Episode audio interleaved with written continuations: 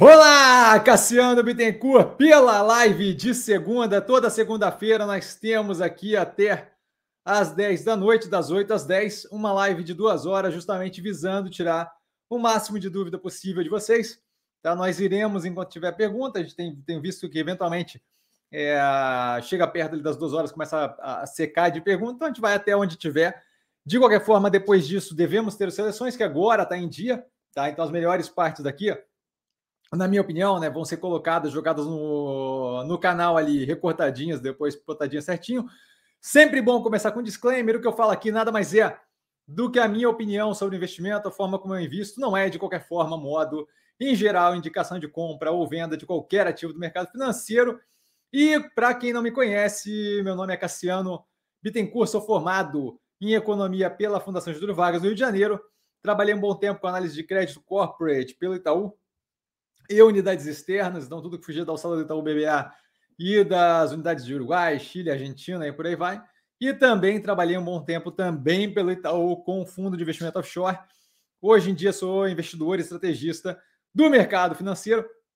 A gente agora passa direto para as perguntas, porque nós não temos tempo a perder, a vida é, curta, então passemos ali. Começamos, como sempre, com Gabriel Eterno. Boa noite, Eterno Mestre. Boa noite a todos. Sempre super educado. Boa noite, Gabriel. Mestre, qual a sua opinião sobre fundo de previdência? Eu não vejo sentido em alocar em fundo de previdência, dado a capacidade que a gente tem de fazer gestão do nosso próprio capital, certo? É, quem acompanha aqui o canal sabe que é, para fazer gestão do capital com base aqui na, no método de investimento que eu uso, você não precisa estar tá operando e mexendo naquilo ali o tempo todo, certo? Então, é, é muito mais uma questão aqui de é, veleiro, de uma coisa mais é, menos speedboat, né? uma coisa menos assim imediata de virar de direção e muito mais um processo aí onde a gente vai ajustando vagarosamente a posição. Então não é como se fosse uma grande dificuldade na parte operacional é, acompanhar o que é feito no canal, Tá? Então, assim, não, não é como se fosse algo que demande muita capacidade. E eu não acho que qualquer fundo de investimento que a gente tiver, qualquer fundo de previdência, desculpa, que você tiver, vai te dar um rendimento próximo do que a gente tem é, pelo canal, quando eu olho médio e longo prazo. Né? É, então, assim, não vejo qualquer sentido em fazer esse tipo de investimento, a não ser que em alguns momentos você tem ali, quando você é funcionário de alguma empresa em geral, é, existem ocasiões onde você tem a decisão de ah, pode colocar o mínimo e a empresa dobra, o mínimo é, requisitado por eles, a empresa dobra, ou algo do gênero. Aí eu não vejo né, problema, por quê? Porque você está ganhando dinheiro, certo? Estão te dando o dobro do que você está colocando. Então, assim, é nesse tipo de, de, de situação, eu não vejo como problemático. Mas, em geral, eu acho que, dado a nossa capacidade de fazer gestão do próprio patrimônio, eu não vejo qualquer sentido que justificaria é, investir em fundos de previdência. Se a gente não tivesse o canal disponível, se não tivesse análise disponível, se não tivesse o portfólio aberto disponível, se isso daqui custasse alguma coisa, eu entendo fazer através de fundos de terceiros. Dado que aqui é tudo gratuito, tem desde análise até a abertura do portfólio, até live para tirar dúvida disponível, eu não vejo por que passar essa gestão de portfólio para outro fundo, seja ele de previdência, seja ele um fundo mais agressivo, é, dado que você consegue fazer gestão de patrimônio por conta própria, tá? Então, na minha cabeça faz zero sentido. Ah, Cassiano, lá tem um mínimo que eles dobram meu capital. Aí não vejo problema, porque estão dobrando teu capital no negócio. Então, não, não acho, o Itaú costumava fazer isso, de dar um, um delta a mais para gente. Então, essa parte eu não, não vejo problema. Mas tirando isso, não vejo qualquer sentido, tá? Carlão, boa noite, mestre Cassiano. Boa noite a todos, sempre super educado. Carlão, boa noite. Mestre, quanta confusão com o caso da Petrobras. Qual a sua visão sobre as últimas notícias? Então, é um caso que, que, que vem há algum tempo já. Tá? Parece, para quem não acompanha muito de perto, parece que é uma coisa de agora, mas se a gente notar, se não me engano, é o quarto ou quinto CEO que vai ter a empresa, certo? Então não é uma novidade aqui. Tá? É... Olha, aquilo dali mostra mais do mesmo, tá? Não é como se fosse algo surpreendente a atitude do governo frente à necessidade da Petrobras de continuar aumentando o preço de combustível, dado é, a situação do preço do petróleo lá fora. É, você tem como política pública outras formas de lidar com isso, porque você pode, de fato, a Petrobras ali como empresa, é, tendo como maior acionista individual o governo, paga uma cacetada de grana de, de dividendo, paga tributo, então assim, não é como se ele se gerasse pouca renda para o governo, e você poderia claramente usar de planejamento e política pública para poder é, aliviar, especialmente na minha visão, daí, né? especialmente para quem é mais pobre, é, repassar aquele ganho extra aferido ali pela Petrobras para que você pudesse subsidiar, por exemplo, alimentos mais básicos que vinculassem é, esse ganho excessivo da Petrobras por um momento de exuberância no preço do petróleo a um subsídio e justamente uma, um benefício mais forte a quem precisa mais é, do básico ali que está sofrendo com a inflação. Ao invés de ser feito isso, o que se faz é criar ali o, é, o, o bicho-papão como sendo a Petrobras, a empresa sem escrúpulo, malvada e violenta que quer acabar com o planeta, e faz-se todo esse teatro. E, e, o pior é isso, assim, se fosse resultar em alguma coisa positiva, ótimo, mas não, não acho, não vejo aquilo ali resultando em nada é, de fato efetivo que vai fazer uma grande diferença, certo? Então, é, não só a gente tem uma zorra instaurada, como aquilo ali não vai propriamente resultar em nada. A, ideia de, de fazer uma CPI da Petrobras foi risível, assim, foi simplesmente absurda. Então, assim, ah, é mais do mesmo, não é como se fosse algo inesperado, não é como se fosse algo imprevisível, dado o governo que a gente tem hoje em dia. É, eu algumas vezes falei, olha, não tenho qualquer interesse ali por causa da questão do petróleo, e especialmente quando falo, por exemplo, do Banco do Brasil, de não me incomodar no cenário de possível troca de governo ou manutenção desse, de não me incomodar com o Banco do Brasil, mas falei algumas vezes já, assim, Petrobras eu já não coloco a mão. Inclusive, tempos atrás falaram, é, tem seleções, se não me engano, disso, é, falando sobre por que, que eu não vejo como viável o governo meter a mão no Banco do Brasil. E aí eu cito que, diferente da Petrobras, o Banco do Brasil já tem ali a Caixa Econômica Federal, o BNDES, que pode ser usado com esse tipo de intuito, tá? É, e que não tem uma posição estratégica tão relevante quanto a empresa da Petrobras. E a Petrobras, justamente comentado, é muito mais um alvo desse tipo de movimento. Vídeo que está acontecendo agora. É, eu acho que só vem para reforçar assim, que, que a, a, não é como se fosse novidade. Quem, quem que não imaginava que esse tipo de coisa ia acontecer com o governo que a gente tem hoje em dia? Então, assim, não, não foi pouco. Não foi deixado pouco claro que esse tipo de coisa podia acontecer. Então, assim, é. é, é não sei se é triste, assim, mas é, é, é obviamente contraproducente, obviamente não ajuda ninguém dos envolvidos, nem governo, nem população, nem a Petrobras. Então, assim, é, é mais do, do bafafá de sempre, sabe? É, eu, eu, eu, honestamente, assim, se eu puder é, ter alguma visão assim mais, mais ampla dessa história, eu estou agradecido que não está avançando no STF com tanta veemência quanto estava antes. Melhor que avance em cima da Petrobras do que do SF, certo? Então, então até aí, assim, é, é que bom que encontrou um outro brinquedinho que afeta menos a democracia brasileira, certo? Fernandinho, Fernandinho na área. Boa noite, grupo e mestre. Super educado, Fernandinho. Boa noite. Augusto, boa noite a todos. Super educado, Augusto. Boa noite a você. Cassiano, ele continua, né? O que fala dos dividendos de Neogrid? Acha que foi uma boa ou o momento não era ideal? Eu não vejo problema de distribuir dividendo desde que seja com caixa gerado pela operação, tá? É, assim, ó para mim, o, o dividendo não é necessariamente algo positivo ou negativo. É, foi feito um BEM ali falando por que, que o ato de distribuir dividendo não gera valor. É, a, a, operação, a, a, empresa ali, né? É, tem caixa para poder continuar investimento. Eu não lembro agora qual é o nível do caixa, mas tem caixa tranquilo para poder continuar o investimento.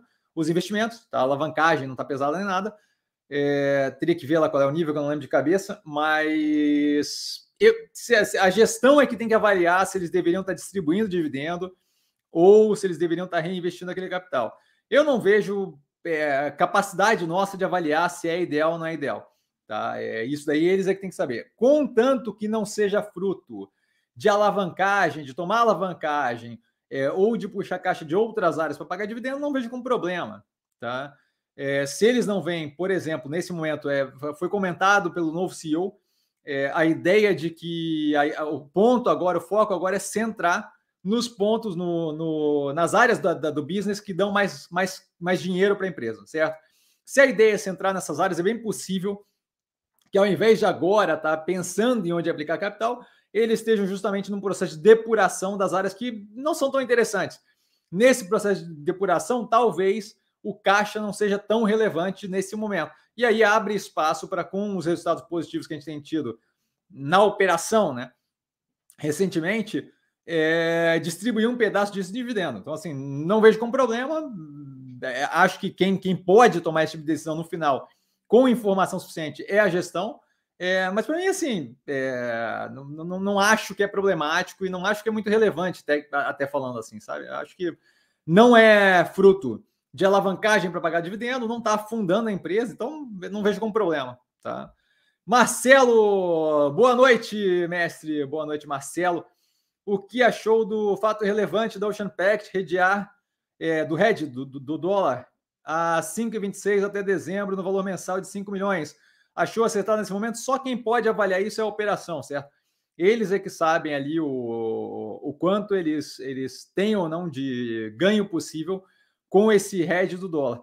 Eu, eu, eu, assim, em geral, quanto menos a gente é afetado por fator exógeno que a gente não controla, como por exemplo o dólar, que é o caso justamente da Minerva, eu acho melhor. Tá? Quanto mais a operação está é, vinculada ao que ela de fato faz, e quanto menos ela está vinculada a fatores que ela tem zero de controle, que oscilam com base em política, geopolítica, economia global, economia local, quanto menos vínculo tem com outras coisas que ela não controla, melhor. Então, assim, se a operação sente que tinha um momento, se a gestão ali sente que tinha um momento é, positivo para fazer um hedge e garantir, com essa subida mais recente do dólar, é, um posicionamento das contas mais travado e mais constante, eu, eu vejo como positivo, tá? Mas, novamente, eu não estou dentro da operação para fazer essa avaliação, certo? A gente, como investidor, coloca um corpo diretor e aí aquele corpo, o Board of Directors, né, o, o conselho administrativo, e aquele conselho escolhe o, o CEO, o CFO, é, CTO e por aí vai, justamente para não ter que ficar pensando na picuinha da picuinha. Esse trabalho não é meu, essa, essa, essa, questão aí não é minha, eu já ia falar palavrão aqui. É, então, assim, confio na gestão para tomar esse tipo de decisão.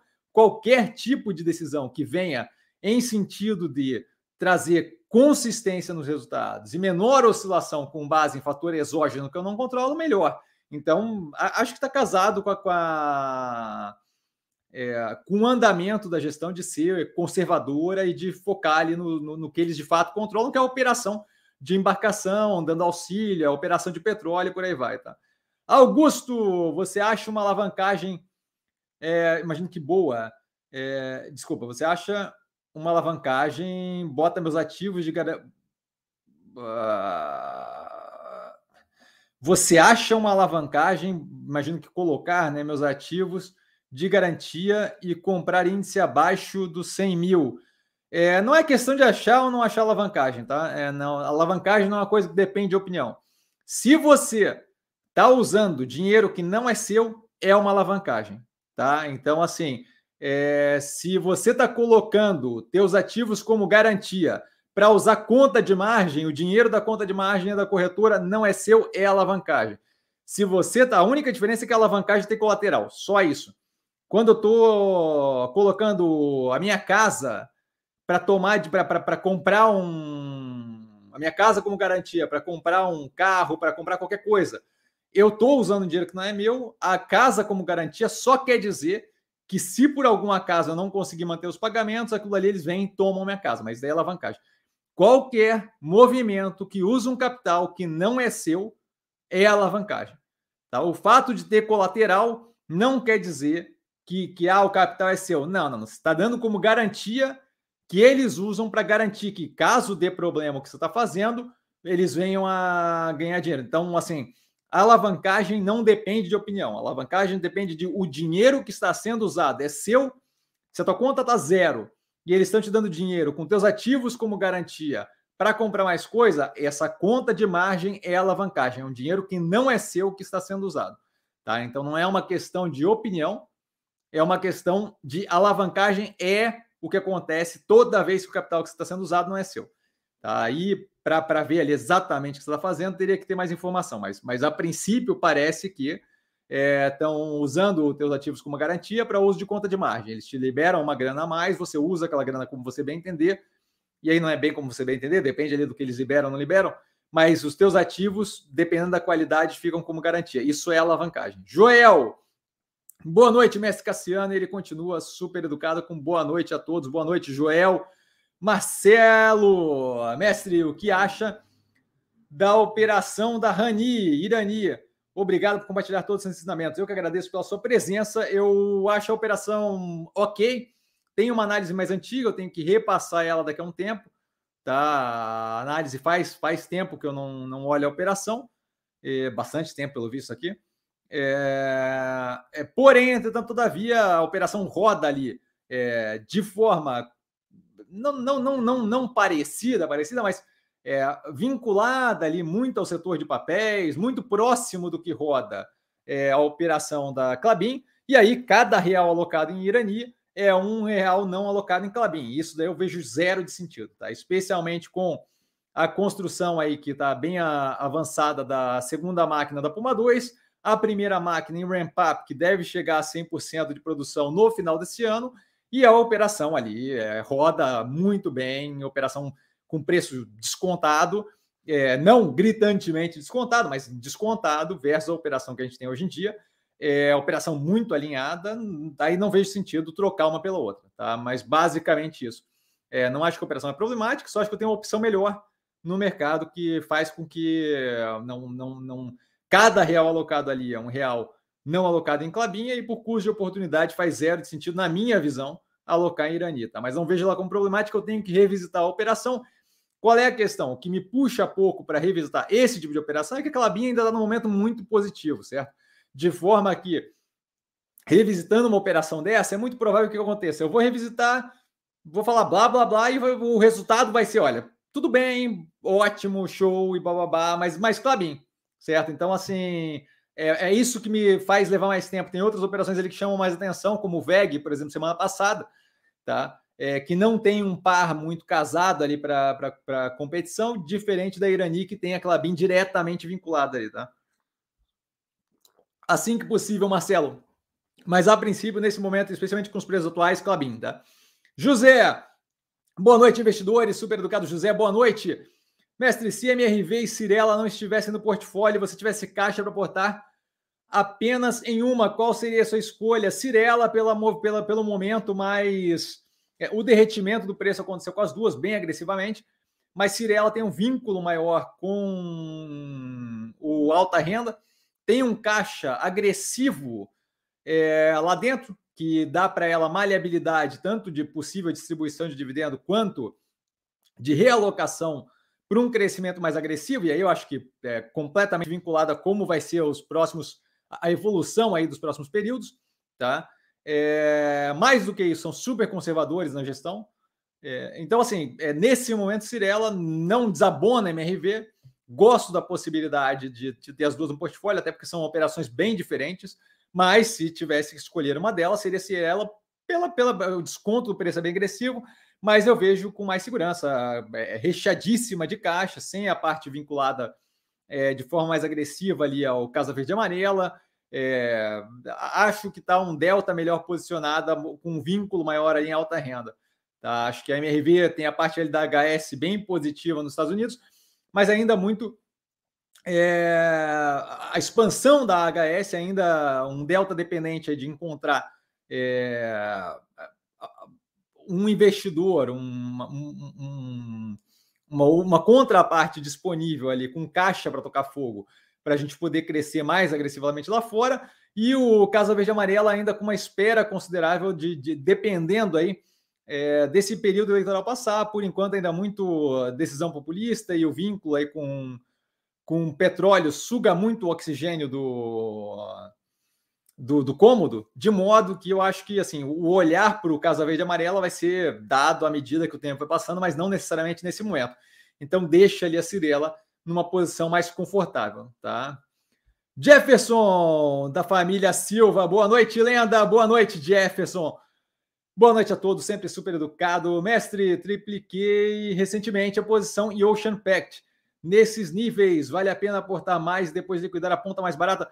Eu não vejo como problemático, tá? Mas assim, ó, no momento que a gente está vivendo, eu não acho que é problemático, mas no momento que a gente está vivendo, eu daria preferência, tá? Para pulverização no máximo de operações possíveis, tá? Então, assim, ah, Cassiano, eu posso aumentar ali e aí queimar a ponta mais barata depois. Não tem problema. Ah, mas eu também tenho, é, não tenho boa vista na carteira. Não tenho. Putz, espera aí. É, Fleury, Fleury tá super descontado também. Não tenho Fleury na carteira. Não tenho Multilaser na carteira. Não tenho Neogrid na carteira. Eu ampliaria. Não tenho Mega, Ômega Geração, Ômega Energia na carteira. Eu ampliaria ao invés de concentrar mais. Não vejo como problemático, Cassino, eu prefiro é, alocar um pouco mais aqui, porque eu baixo com base em Búzios, Tarô ou Diabo 4, que aqui vai dar um ganho maior no curto prazo. Eu entendo a decisão, é pessoal sua, não acho que é um problema. Estou bem tranquilo com a operação, tá? Porém, entretanto, todavia, dado a falta da bola de cristal, eu nesse momento vejo, comentei isso aí naquele vídeo que eu falei Teve um vídeo que eu falei no, no Stories esses dias, tá? Eu acho que esse momento está muito mais propício para pulverização em várias, o máximo de operações possíveis, ao invés de concentração em uma só. Tá? Não vejo como problema, volto a reforçar. É uma decisão muito mais pessoal do que qualquer outra coisa. Eu dou preferência para pulverização e abertura de mais ativos no portfólio. Tá? Acho que a pulverização ele te deixa menos preso é, em quem responder primeiro, certo? Quem, você tem aquela pulverização de vários ativos, você consegue é, realocar à medida que as coisas vão reagindo de forma diferente, aí você pode vir a vender a ponta mais barata de outro ativo, certo? Que também pode ter uma resposta mais agressiva no curto prazo com qualquer notícia um pouco mais positiva. Jonatas, boa noite a todos, super educado. Jonatas, boa noite. Faça você mesmo. Boa noite, professor. Boa noite a todos, super educado. É, você tem alguma opinião sobre Bitcoin? Tem opinião sobre é, cripto em geral? Tá? Aliás, é até bom comentar aqui, aproveitar esse momento. Eu tenho acompanhado dois, dois é, podcasts sobre cripto bem interessantes. Continuo dizendo, não é investimento. É, a, a infraestrutura é interessante. Como investimento faz zero de sentido. NFT, é, é tudo Greater Full Theory, que, aliás, diga de passagem, foi trazida à tona agora pelo Bill Gates, né? É, é, tudo baseado na capacidade de conseguir alguém que pague mais caro pelo que você comprou. Mas tem, mesmo assim, assim o, o, o, o campo como um todo é algo interessante, nem que seja pelas anedotas, tá? Mas aqui, ó, Crypto Island, eu vou digitar aqui o nome do, dos coisas, mas assim, são dois podcasts bem interessantes, tá? É... Crypto Island é um deles. E o outro é Bloomberg Crypto, tá? Que é um da Bloomberg. Ambos, um pega mais na anedota, o outro pega mais na parte séria e bem básico, assim, tá? De cripto. De cripto. Ambos achei bem interessantes, estão nos meus podcasts. Assim que eu tiver que atualizar ali os podcasts, eu vou atualizar esses dois, vão estar lá.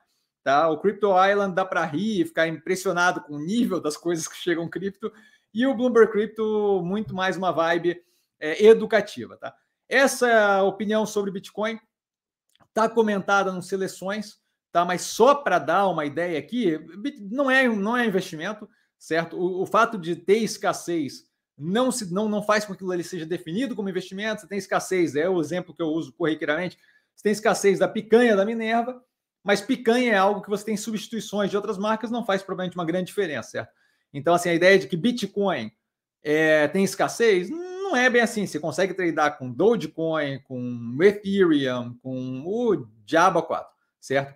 É, a gente tem visto agora é, um fator bem negativo de uma parte que a galera costuma comentar como bem positiva, que é a parte do ah, é descentralizado, não tem controle do governo. Sim, e aí junto disso não tem agência reguladora, junto disso não tem qualquer nível de capacidade de forçar é, corretoras ou empresas que fazem gestão daquilo ali de agir de acordo com regras básicas de mercado, vide o caso agora de duas operações que simplesmente é, congelaram os ativos e não estão é, deixando sacar é, a, a, o que a galera tinha lá dentro, certo? Por quê? Porque não tem a CVM para falar vocês têm que deixar ele sacar, não tem uma clearing house para garantir liquidação, não tem o governo que possa enfiar a mão lá dentro e falar, olha, vocês não podem prender o capital da galera aqui, certo? Se um banco faz isso, não funciona desse jeito. Você não pode prender, congelar o, o saque dos caras sem um auxílio do governo, sem participação do governo, sem conversar com o governo. A, a grande graça da independência e anonimato e bababá de moeda, de, de, de criptomoeda, está gerando a, a, a, falta de regulamentação e falta de capacidade de lidar com isso. E aí, quem está com dinheiro lá dentro, está com dinheiro preso lá dentro e ponto. Não, não adianta, não tem o que fazer nesse momento, certo? Dado a falta de regulamentação, e por aí vai, etc. E tal. É, fora isso, uso de é, blockchain, a tecnologia por trás daquilo, é, tem muito espaço para crescimento, mas não é, não, não tem IP, não tem intellectual property vinculado àquilo. Aquilo ali é algo aberto e jogado ao mundo. Não tem. Eu posso pegar o código do Bitcoin hoje, criar o Cassiano Coin, o investir com o Sim Coin na sequência, com a mudança de um delta e Bibiri Babribu pela Cinderela tem uma outra moeda, certo? Não tem é uma fórmula travada, aquilo ali é domínio público, de modo que a tecnologia é muito interessante, vai ter várias aplicações muito positivas, mas não é nada vinculado especificamente às moedas das aplicações, tá? É, não tem underlying value, aquele, não tem um underlying asset, não tem, não tem algo por trás daquilo ali. Tá? É uma forma de transferir dinheiro que funciona bem, mas assim, não deveria ter um valor crescente absurdo, porque não é um investimento, certo? De qualquer forma, está mais explicado no Seleções, não tenho qualquer interesse, vejo como uma péssima, péssima ideia. E, ai, Cassiano, mas o preço tá, subindo, né? Estava subindo até agora há pouco. Sim, Tulipa foi. Tulipa chegou a bater preço de apartamento no, no, no século XVII, se não me engano. Tá? Não, não quer dizer que é um investimento. Tá? É, então, assim, é, acho uma péssima, péssima ideia, como investimento, a ideia do, das criptomoedas em geral. O que está por trás daquilo, a infraestrutura como um todo, interessante, vai ter bastante coisa para desenvolver. Já tem uso, por exemplo, com rastreamento de alimento e por aí vai. Tá? Ricardo, boa noite, Cassiano, boa noite, Ricardão. E demais colegas investidores, sempre super educado, Ricardo de Coimbra preparado para mais uma enriquecedora live, literalmente. Maravilha. Darlan, a lenda! Boa noite, mestre. Boa noite, Darlan, a lenda. Bem-vindo. Ricardão, professor, apesar de não estarem no movimento da semana, acredito que Neo Energia e Ambipar também estão com preço muito atrativos. Estou correto? Neo Energia já teve consideravelmente mais atrativo, mas sim, não vejo problema. É, se você está no momento de precificado muito próximo dos preços atuais nos outros ativos, vejo zero de problema em alocar tanto em Neoenergia quanto Ambipar. Não são, lembrando, né, o movimento da semana sempre com as mais descontadas do portfólio, e aí isso é justamente o que faz com que Ambipar não esteja lá, sabe? Eu tenho Ambipar a 20, se não me engano, é, no portfólio, mas se não tenho a 20 no portfólio, chegou a 20, então assim, é, não é propriamente é, não está provavelmente ali no, na rapa do tacho, mas o ativo continua muito positivo e o preço sim está tá bem descontado. É que a gente no portfólio tem coisa que está absurdamente muito mais descontado. Tá? Mas as duas eu vejo num preço interessante. É, no caso da energia, veja. Não, se bem que é, está tá, tá consideravelmente descontado. Tá? É, não, não, não veria problema em alocar em nenhuma das duas. Não chama atenção nenhuma das duas pelo desconto excessivo mas não deixam de ser boas opções. Eu vejo zero de problema de alocação ali, tá? Darlan, boa noite, mestre, e boa noite a todos, sempre super educado. A lenda presente aqui, dando boa noite pela segunda vez, dado que ele deu boa noite para o Nestre na última vez ali. Guilherme, espera aí que eu me perdi aqui. Guilherme, boa noite, Cassiano e amigos, boa noite, Guilherme, super educado. Alexandre, o sempre presente, boa noite, mestre, a todos. Presente para mais uma aula, super educado, uma boa noite. Marcelo, boa noite a todos. Boa noite, Marcelo, super educado. Paulo, boa noite, amigos investidores, educado e carinhoso. Paulo, boa noite, super educado. É, Mestre Cassiano, em especial pela gentileza de nos instruir. Eu fico honrado com as palavras, muito obrigado. A Ocean Pact tem se desvalorizado muito. O que o mercado está vendo de ruim no case? Ah, pois é. É assim, ó, eu. Eu, eu nem. É engraçado que às vezes eu falei isso a galera fica brava comigo. Eu não avalio a opinião de terceiros, tá? É, para não viesar o, a minha análise, certo? Minha análise é, é, é baseada em informação factual que vem na minha direção. Então, assim, infelizmente, essa parte eu não consigo fazer para vocês. Tá? Eu não consigo dizer o que, que o mercado tem comentado, o que, que o mercado tem visto com relação ao que, que eles acham do Ocean Pact, porque eu, eu acho que é contraproducente para mim eu sujar minha visão com opinião de terceiros e sujar no sentido de, de não ficar mais pura como é, com base pura e simplesmente em fato, certo? Você começa a, querendo não, por mais é, isento que você seja das coisas, você começa a avaliar é, opinião daqui, opinião dali, você começa a ter aquilo ali entrando é, nas suas análises, na, e, e, cada vez mais você perde a capacidade de ser isento como, a, a, como, como avaliador da situação, certo? Como gestor de risco e por aí vai. É, eu acho que eu sou muito mais produtivo para vocês de forma separada disso, certo? Vocês conseguem ir a outros analistas e olhar a opinião deles e ver o que eles acham e por que eles estão vendendo o Ocean Pact. É, eu acho que eu sou muito mais produtivo e muito mais beneficiário para vocês de forma separada, vendo só a parte é, efetiva, factual da coisa. Então, eu não saberia dizer qual é a narrativa que está sendo colocada. Tá? É, algumas vezes chega em mim uma coisa ou outra. O que veio para mim foi é, alavancagem alta, que, é, como eu comento ali na análise, não acho que é o, o ponto. O prejuízo é, acho que é outra coisa que incomoda a galera, mas novamente, com base em. Eventualmente chega a informação em mim, tá? É, eu não acho que o prejuízo faz sentido ser algo negativo, especialmente grande parte daquilo é devido à depreciação, que, como explicado em várias análises, é, não caixa por causa dos maquinários muito grandes, as embarcações e por aí vai. Acho que ela está muito bem posicionada. Outra que comentam corriqueiramente é o fato dela estar tá vinculada demais a Petrobras tem uma análise que eu coloco só para dar uma noção quão representativa ela é para a Petrobras, e ela é uma migalha versus a Petrobras, o que faz com que não, não, não seja é, um ponto ali de ai meu Deus do céu, a Petrobras resolveu cortar custo, vai ser a gente. Não, não vai ser a gente, a gente é necessário ali dentro, e a gente representa, se não me engano, algo tipo 4% do faturamento deles, alguma coisa assim, 4% do EBITDA, alguma coisa assim, é, é, é migalha da migalha, tá? É, o, o, backlog todo, acho que era 4% de um trimestre deles, alguma coisa do gênero. Tá? Mas, é, mas assim, ultrajante, se não me engano, é o segundo trimestre do ano passado, tá? De cabeça, que acho que é o segundo trimestre do ano passado que eu faço essa comparação. Mas eu faço porque naquela época começaram a falar isso e eu falei, é, vamos, vamos bater só para mostrar aqui que não é. Tá? Então, assim, os motivos que chegam em mim são esses. Eu acho que faz zero de sentido. É... Mas, novamente, cada um, cada um. Tá? É, o, o, o, que o mercado está vendo, infelizmente, eu não consigo falar para vocês. É, e aí vale a pena, inclusive, é, explorar se vocês quiserem ver o que estão vendo por aí e tal, mas eu tenho zero de interesse em fazer esse tipo de rodada, de ver o que estão falando por aí, porque eu acho que é contraproducente. Tá? Rainer, boa noite a todos, super educado Rainer, boa noite. Luciano, boa noite, Cassiano, boa noite a todos, super educado Luciano, boa noite. Hoje consegui pegar a live, uhul! uhul! Naldo da Vodka com água de coco. Boa noite a todos. Boa noite, Cassiano. Boa noite, Naldo. Super educado, Alexandre.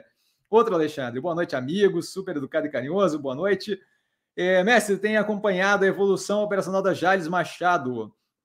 O que acha do ativo nesse momento? Não tenho acompanhado a evolução operacional e não devo acompanhar a evolução operacional de nenhum dos ativos vinculados diretamente a commodity tão cedo, tá? É, olhei a operação estruturalmente na época da análise do IPO. Para mim, aquilo ali basta por um bom tempo. Eu não tenho qualquer interesse em estar vinculado a nenhuma operação que esteja muito próxima de commodity, que eu já tenha analisado estruturalmente, até que a gente tenha um mundo com um pouco menos de volatilidade. Não dá para investir nesse momento, na minha visão, com clareza, com, com, com capacidade de previsibilidade em ativos que dependem de commodity, que dirá Jales Machado, que depende de várias commodities, milho, é, etanol, açúcar, é, e aí estão tão, vinculados, mas de qualquer forma, milho, etanol, açúcar, é, petróleo, e aí preço de combustível, e aí o governo é, com política pública que afeta diretamente combustível, que afeta diretamente competitividade do etanol. Tá? É, política social indiana vinculada ao uso do açúcar como justamente um instrumento para política social não é uma coisa que, que, é trivial e a operação ela pode ser muito positiva ou muito negativa, ela pode ser muito positiva e ainda assim ter questões é, negativas vindas justamente de algum nível de intervenção governamental em cima dos produtos que estão vinculados ao etanol e açúcar, ou diretamente etanol e açúcar, política comercial é, externa, onde você tem, por algum motivo terciário, é, abertura de maior importação de etanol de milho vindo dos Estados Unidos ou qualquer coisa do gênero, todas essas decisões têm zero a ver com a operação, com a gestão, com o CEO, com o CFO, com a safra, e ainda assim podem dar uma raquetada ou, ou, ou, ou beneficiar, pode ser levado para o lado positivo, mas o ponto não é o beneficiar ou da raquetada, o ponto é que foge da minha capacidade de previsão, da capacidade da gestão de lidar com isso de forma preemptively, de forma antecipada. Tá? Então, assim, é, é, é muito tiro no escuro para o meu, meu gosto. Tá? Nesse momento, não dá para operar esse tipo de operação, é preciso de um, de, um, de um mercado um pouco menos volátil para poder lidar com isso, certo? Isso daí vale tanto para o setor sucrocoleiro, tá? que produz super bem naturalmente aqui no Brasil, mas que não depende só da produção deles bem, quanto o setor agro ali, e aí agro que eu digo SLC agrícola e por aí vai, tá? Acho que também fica muito refém desse tipo de operação, tá? De, de, de, de precificação de commodity. Lucas, boa noite, Cassiano e a todos. O que você acha de CIA? Avaliei o IPO, tenho que revisitar, tá na lista aqui, tá? É, nesse momento, bem tranquilo e bem focado em Guararapes, mas eu tenho que rever a operação, tá? Renner é outra que eu olhei algum tempo atrás que eu acho que é positiva, tem vindo bem. A CIA faz algum tempo que eu não olho, eu realmente tenho que revisitar. Então, operação financeira não consigo te dizer.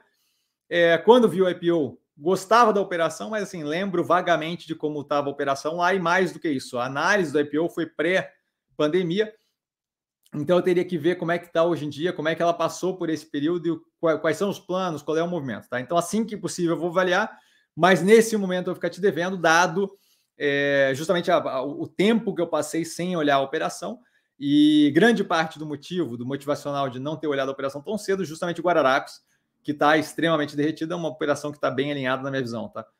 Gildásio, boa noite a todos, super educado. Gildásio, boa noite. Alguém já perguntou sobre o fato relevante do Ocean? Já perguntou. É, Cassiano pode comentar sobre a política de hedge adotada pela empresa? Grato, boa noite. Como comentado, só para dar uma palhinha, mas já perguntaram lá. É, a gestão tem capacidade de avaliar isso. Eu não vejo como problema é, política de hedge. A Minerva faz uma que, para mim, é, é bem positivo, tirar justamente a parte da oscilação cambial da operação, que é o que eles sabem fazer é, acredito na capacidade da gestão de, de, de, de, avaliar a necessidade ou não daquilo, ou o momento positivo ou não daquilo. Na minha visão, quanto menos eu tiver dentro da minha operação é, componentes de oscilação cambial que eu não controlo, claramente não controlo, melhor é. Tá? Então, acho uma ótima é, o andamento ali, mas se deveria ser 5 milhões, 10 milhões ou qualquer coisa, é, isso cabe à operação é, controlar esse tipo de gestão. Tá? Mas qualquer coisa que vise proteger a minha operação de coisas que oscilam fora do meu controle, no mundo que a gente está vivendo com alta volatilidade, é positivo. Tá? Erlano, BlackRock investindo pesado em via um indicador de que a investida na companhia tem um momento certo de comprar agora. Boa noite, Cassiano, e a todos da live, super educado, uma boa noite. É se você considera o BlackRock um oráculo, sim. Senão, eles estão é, tentando adivinhar um momento, tanto quanto a gente, certo? É, vale lembrar que, se não me engano, e aí teria que confirmar isso, eles não estão começando investimento agora, eles já têm investimento de longa data, eles estão aumentando a posição agora. Então, assim, se eles soubessem o momento certo de comprar, eles não teriam feito a compra inicial, onde eles pagaram consideravelmente mais caro, dado que a gente está nas mínimas históricas da empresa, certo? Então, assim, a, a ideia de que é, o BlackRock, se, se eles têm uma bola de cristal e sabem que o preço mínimo é agora, sim, eu não acredito que esse seja o caso. Então, acho que eles estão aproveitando o momento de precificação baixa para aumentar a posição, Mas daí, qual é o, a capacidade deles de ver o fundo ou não? É, acho que a posição que eles tinham anteriores mostra, a posição que eles tinham anterior, anteriormente, mostra que é, é difícil ver onde é que está o fundo, certo? Se eles soubessem onde é que é o fundo, eles teriam esperado esse momento para comprar. Mas não é assim que funciona. Vídeo porque eu falo corriqueiramente. A gente vai alocando devagar, porque a capacidade que a gente tem de prever precificação é tanto para baixo quanto para cima é basicamente zero. Então escolhe-se com base na tese, que é o que a gente consegue avaliar, e aí a gente leva para frente e vai ajustando o preço à medida que as coisas vão acontecendo. É, não acho que ele, eu, eu pelo menos não levo em consideração eles estarem comprando como uma medida de certo ou errado. Tá? Não, não, acho irrelevante. Aí as duas coisas da, de podcast aqui para mim é, Marcelo, você tem Banco Pan na carteira. O que acha desse banco? análise do primeiro trimestre já está no canal. Gosto da operação. Alinhada foi triplicada a posição no Banco Pan, que é, na verdade veio por residual da Mosaico, que foi comprada pelo Banco Pan. É, gosto da operação e está indo numa direção positiva. O preço completamente descontado. Tanto é que está no Movimentos da Semana. É, a análise está no canal a posição foi triplicada, acho que eu falei tudo. Né? É, então, assim, gosto, gosto da operação, mas acho que vale a pena dar uma olhada na análise, tá? Que daí justamente tem aprofundamento com resultado, com ampliação de carteira, a evolução do cartão de crédito deles, que está agora, se não me engano, representando 11% da carteira total de crédito. É, então, assim, o andamento ali vejo como bem positivo, indo numa direção bem interessante, tá? Vinculado ali à faixa C, D e S, se não me engano, de renda, tá? Juceli, boa noite a todos. Super educada, Juceli, nossa primeira presença feminina, se não me engano. Cassiano, no sábado, uma obra da loja da Mobile aqui em São Paulo, José dos Campos, São José dos Campos. Aqui em São José dos Campos, desculpa. Chutei ele, São Paulo. A inauguração deve estar próxima. É, aproveita e manda um abraço para a nossa cidade. Obrigado pela live. Manda um abraço, manda um beijo, manda um coração para São José dos Campos, que eu saí dizendo São Paulo. É, beijo para todos vocês. Acho ótimo que você esteja aqui. É, e acho ótimo também que a gente esteja chegando perto ali é, da finalização dessa primeira etapa de abertura de lojas, justamente para começar a ver a maturação paulatina dessas lojas, que deve refletir bem positivamente na operação da Mobile. Então, que bom que você deu a informação, esse tipo de informação de capilaridade, bem interessante. É, e a gente teve uma inauguração recente, eu não lembro qual foi a loja, mas teve uma inauguração recente também de uma mega store dessas. E que bom que tem mais uma. A gente deve ter, se não me engano, mais umas. É, esse trimestre aqui tinha, no última análise, tinha acho que umas três ou quatro para finalizar. Uma já foi agora. É, se for mais essa, acho que são mais duas IP ou alguma coisa assim, mas está aberto no vídeo do canal, tá? Então, beijo, abraço para vocês, São José dos Campos, Juscelia. Esse foi terrível. Marcos, boa noite, galera do Sim, super educado. Marcos, boa noite. Carlão, mestre, empresas de varejo, de varejo endividadas sofrem com aumento de taxa de juros. As margens baixas acabam dragando as despesas financeiras e, de acordo com esse cenário, justifica queda nas ações. Exemplo, via. Então, assim, ó, empresa de varejo com alavancagem alta, em geral, tem sim é, o aumento no custo financeiro, a margem baixa tende a dificultar a coisa. É, se você olhar o resultado da Via, você vai ver que as nossas margens, é, se não me engano, esse trimestre teve uma margem consideravelmente acima do que a gente teve no mesmo período do ano passado. Então, assim, ó, sempre que eu tiver endividamento e alavancagem é, casado com um aumento de juros, eu tenho um aumento do custo financeiro. Um pedaço considerável da, do caixa ali da via é duplicata no descontado, é cartão de crédito, é crediário, por aí vai. Isso daí também incorre juros. Quando aumenta os juros do meu custo, lá aumenta também os juros do meu crediário, por aí, do meu, do meu cartão de crédito, ou qualquer coisa do gênero, tá? Então, assim, é, a, a, gente tende a ter ali um hedge natural desse tipo de coisa. É, de qualquer forma, é, quando aquilo dali passa a ser um problema, a gente vê isso refletido em queda de margem. E o que a gente está vendo não é propriamente uma queda das margens operacionais ou, ou de lucro da, da Via, tá? Então, assim, é, não acho que justifica a queda no preço da, da, das ações. Acho que justificaria se a gente visse aquilo ali refletido negativamente, de forma relevante no resultado da operação Não é o que tem acontecido. É só dar uma olhada no resultado que está no canal que a gente vê que não é o que tem acontecido, certo? Então, volto a reforçar. Aumento de juros implica em aumento de despesa financeira. Se aquilo ali está sendo relevante ou não para a operação que se tem no portfólio, é preciso avaliar a operação que se está tendo, que, que, que se tem no portfólio. A gente olha para o resultado da via e a gente não vê esse efeito negativo que destrói a operação de taxa de juros mais alta. Então, acho que tem que é, cuidar tá? com, com, com, o translado da coisa. É, juros mais altos é negativo para quem está alavancado? Sim. Varejista tem taxa, tem, tem, tem margem mais baixa? Sim. Isso afeta a via? Não, não tem afetado a via. A via é uma operação por si só. As duas premissas aqui são válidas, mas no caso da via, a gente vê claramente pela operação que isso daí, a subida de taxa de juros, não tem sido um problema. Você tem muito mais um efeito é, na via, por exemplo, de redução de ímpeto do consumo do que propriamente despesa financeira afetando a operação. E aí volta a reforçar. Ah, mas como é que você sabe? É só olhar o resultado e ver como é que estão as margens, com os juros do jeito que está, como é que estão as margens. E a gente tem visto a operação rodar consideravelmente bem, especialmente se a gente considerar o cenário que a gente vive agora, tá? Marcos, como você viu o resultado das eleições na Colômbia? Como irrelevante, a Colômbia importa zero para gente, tá? Então, assim, relevância zero, completamente zero. É, é burburinho gigantesco em cima de uma coisa que muda, muda zero, tá?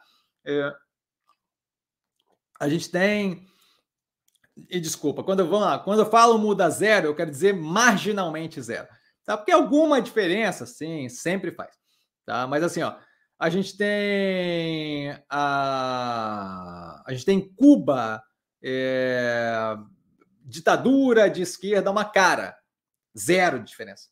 A gente tem Venezuela que desandou nessa direção, zero de diferença, tá? Então assim, é, a Venezuela ainda era uma potência de petróleo e tal, mas assim, mas nenhuma relevância, nenhuma relevância, nenhuma relevância. Alguma alteração na história do pensamento político da América Latina que vai fazer algum efeito ali para daqui a 350 mil anos, mas nenhuma relevância, zero de relevância, zero, literalmente, então, assim, ó, marginalmente zero, tá? Não tem qualquer relevância para gente, nada, zero, zero, zero, zero, zero. Zero. Tá? Aí cria-se guerra de narrativa, a direita fala que é absurdo, é o comunismo tomando a América Latina, e a esquerda fala, uhul, agora a América Latina vai virar de esquerda, e nenhuma, nenhuma, nenhuma relevância. Zero de relevância. É a última coisa que está na minha cabeça. Tá? É... Zero, assim, zero. Desculpa ter feito toda, toda a encenação, me empolguei aqui. Carlão, acaba sendo uma oportunidade para o longo prazo com a mudança desse cenário, pois os preços atuais estão muito descontados. É, imagino que a gente esteja falando ali de varejo, sim, acaba sendo uma oportunidade, não à toa. Eu aumentei posição assim que liberou caixa em Guararapes e em Via, tá? É, que são duas ali de varejo. Ah, Multilaser também, que maré, Multilaser não é bem varejo, tá? Mas assim, tá vinculada com essa brincadeira toda.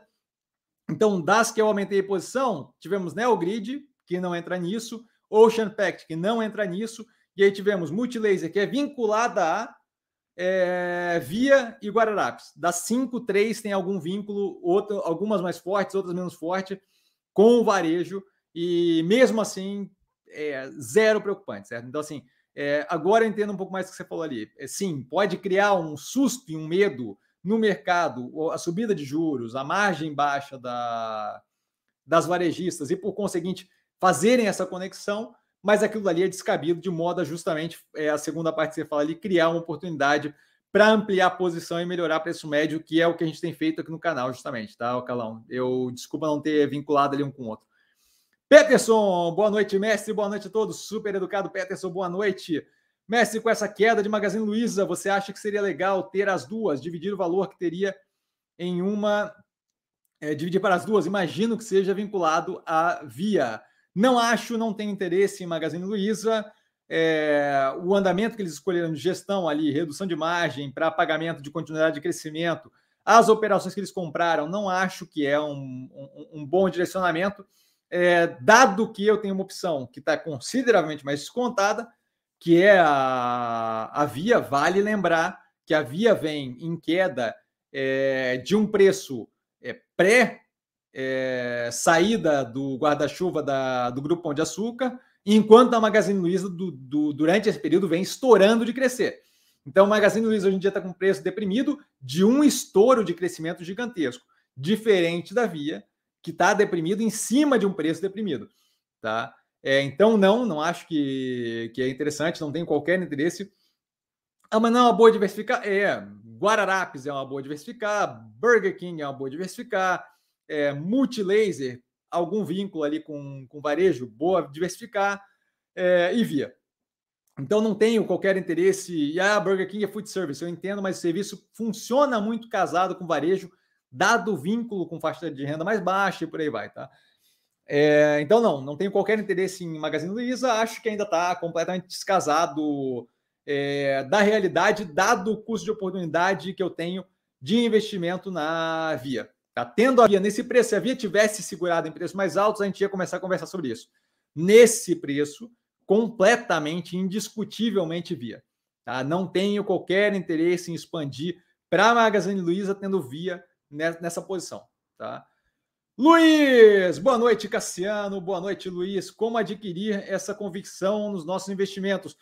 Então, assim, é, a convicção vem de uma análise aprofundada, tá? O que eu coloco ali para vocês de resultado da análise, o um videozinho de 6, 15 minutos às vezes, aquilo dali é fruto de acompanhamento constante de tudo que está acontecendo o tempo todo sem parar, só para dar uma noção de onde é que vem aquela análise. Eu, eu, eu leio por dia aproximadamente, e aí oscila, tá? Mas eu, se eu tivesse que chutar, seria esse número é, eu tenho uma noção de que é entre mil e duas mil notícias todo dia, tá? Eu não parei para contar ainda, mas ele quando marca, ele quando eu deixo um pouco mais de tempo rodando sem acompanhar, tipo final de semana, ele geralmente junta ali mil, mil e poucas notícias, tá? Então eu devo por dia umas mil a duas mil notícias, dependendo do dia mais agitado, mais, mais, mais, mais fraquinho. Por semana, são 60 horas de podcast em várias línguas, tá? Grande parte em inglês, um pedaço considerável em português e aí, eventualmente, uma coisa ou outra em francês e italiano. Mas, em geral, mais focado. Ah, espanhol também, porque tem que acompanhar a Argentina, porque a gente tem Minerva no portfólio. Mas, em geral, 60 horas de podcast todo, todo, toda semana. Ah, é impossível. Não é impossível que eu leia em velocidade 2, então dá mais ou menos um dia. É, é durante a semana, mas dá mais ou menos um dia. E eu mostro, qualquer dia, se vocês quiserem, eu mostro o, a média ali de horas que dá do uso do celular disso daqui, que é apavorante, assim, parece que eu vivo no, no, dentro do celular. É assustador, sério. É, fora isso, toda análise incorre em eu assistindo a teleconferência inteira da operação. É, as operações que estão há mais tempo no portfólio são frutos de revisitar. Toda vez que eu faço uma análise, eu revisito a análise anterior. Muitas vezes isso é a composição de vários trimestres acompanhando aquilo. Então, é uma operação com a qual eu já tenho familiaridade. Se eu não tenho familiaridade, eu vou muito mais a fundo e avalio de fato os pormenores da operação, certo? Então, operações que a mais recente ali, que uma das mais recentes que a gente pegou é, para avaliar mais a fundo ali, a Cogna, sai um vídeo curto, mas aquilo dali é fruto de esmiuçar e garantir que vocês tenham informação com base em tudo que é relevante daquilo que foi, que foi visto tá? É, então, assim, é, é, é, daí que vem a convicção. Tá? O que chega em vocês é fruto justamente da avaliação contínua de tudo que está acontecendo o tempo todo, aprofundadamente, e aquilo dali, aí sim, sai através de uma análise onde está tá expresso ali é, o que eu vejo de relevante, considerando todo o cenário macro, todo o cenário micro, todo o cenário setorial todo o cenário setorial aqui no Brasil, lá fora, competição, é, gestão da empresa, operacional financeiro da empresa, cenário de juros, cenário de PIB, cenário de casa do chapéu da. da... Eu estou me segurando demais para não falar um palavrão aqui. Mas milhões, milhões de coisas, tá? Então, assim, a convicção vem do quê? Vem da, da, da fundamentação aprofundada e do embasamento aprofundado que tem antes de eu abrir a boca para falar aqui. Por que, que eu consigo fazer duas horas direto falando sobre basicamente qualquer assunto? Eventualmente vem assunto de seriado aqui, certo? Porque eu não paro é, de absorver informação para justamente ter a capacidade de avaliar as coisas com uma visão mais ampla do que está acontecendo e menos cerceada e especializada em apenas um ponto da coisa, um ponto da operação. Tá? Então, basicamente, a convicção vem disso, vem de muita, muita, muita fundamentação. Aí, obviamente, apoiado por uma faculdade boa de economia, apoiado por vivência internacional e por aí vai. Tá? Então, isso aí ajuda bastante. Mas, mas aí, é, aí é tudo questões discricionárias que eu não vou ficar citando aqui. É... Cassiano fez balé clássico quando era mais novo, então, assim, isso daí ajuda também. É, de colã preto e tudo, para a galera que está se perguntando.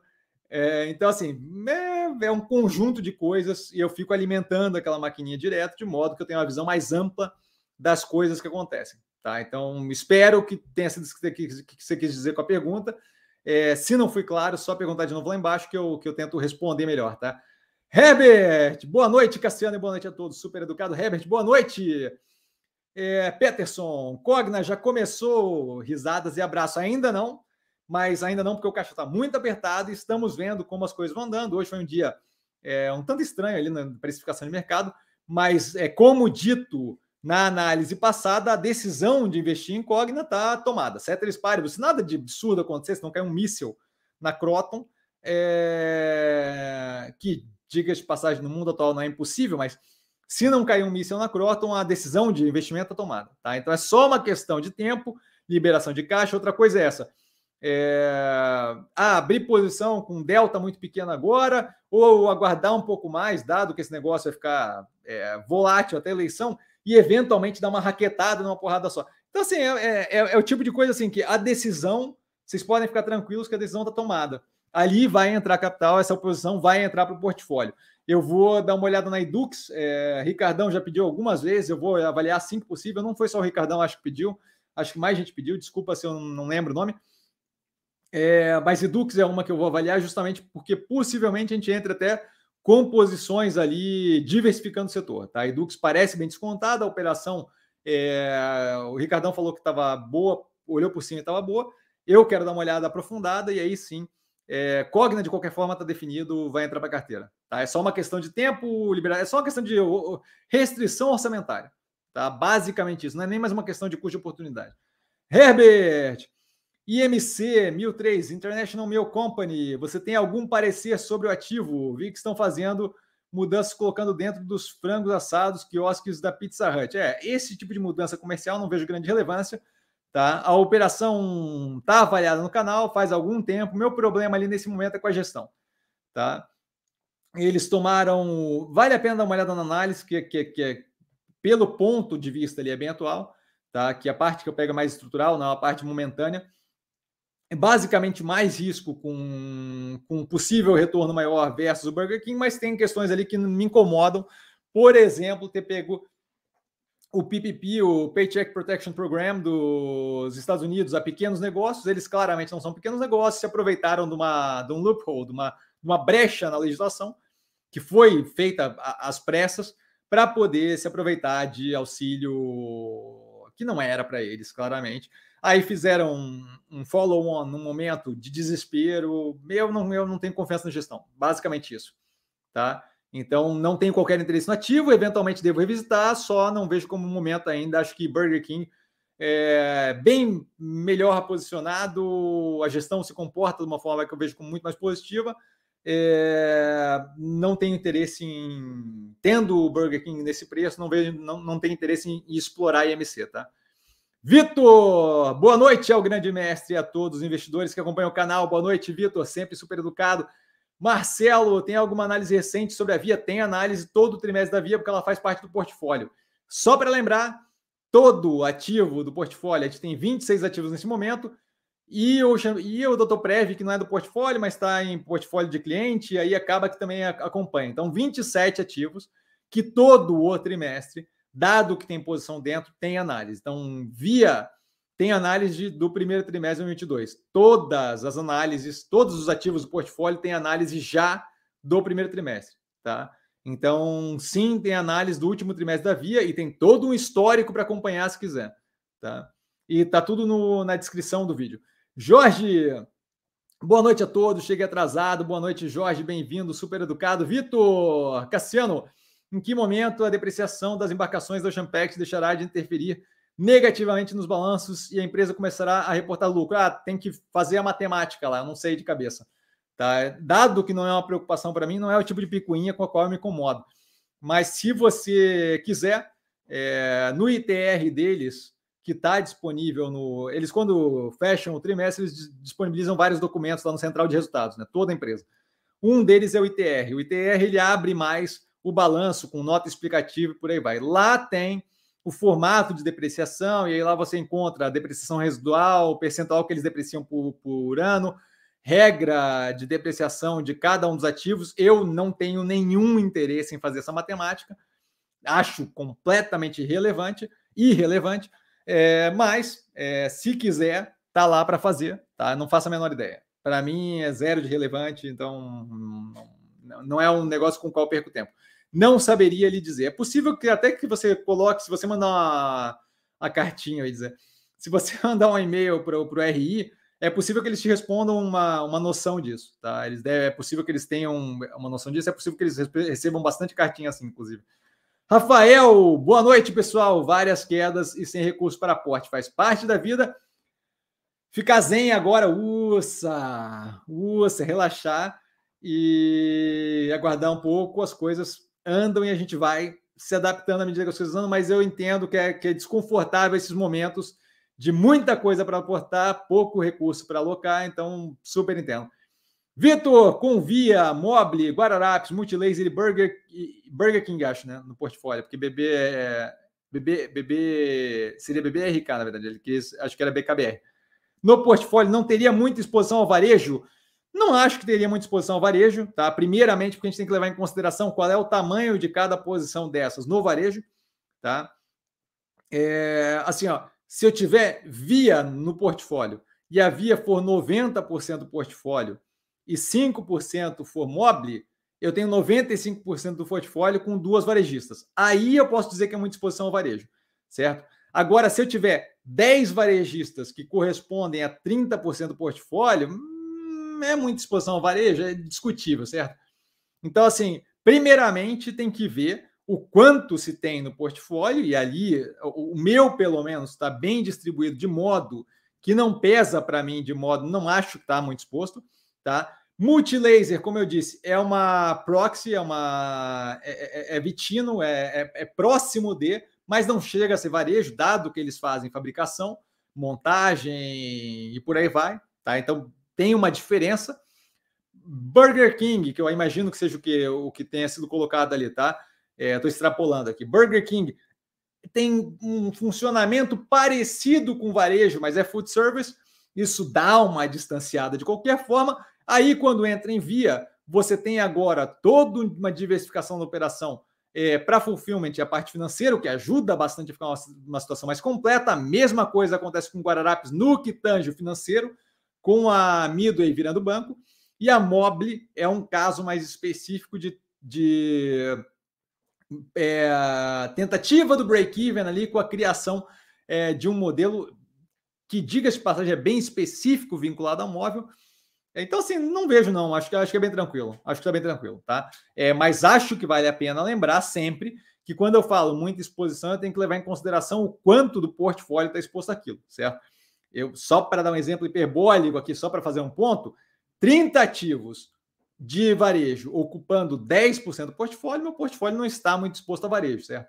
E ali na exposição que tem no meu, nos meus portfólios aqui, o meu e de cliente, nenhum deles é, é gritante assim, tá? Eu não sei de cabeça quanto é, eu não vou ficar chutando aqui, mas nenhum deles é gritante, tá? A gente não tem uma exposição é, agressiva varejo. É muito mais uma diversificação das posições em varejo do que propriamente uma exposição mais agressiva, tá, Vitor? Jorge, dobrei a posição em via no menor preço que eu já vi nela. Maravilha. Me lembrei de um certo investidor cantando Frozen. é verdade, é verdade. Esse vídeo existe, esse vídeo existe, é um problema. Tem que, tem que, tem que dar sumir com esse vídeo. Uh, não era só cantando Frozen, era, era aquele, aquela ah, o filtro de eu, para quem não conhece, era o filtro com o meu rosto da Frozen dançando. Então era pior ainda o negócio. Vamos lá.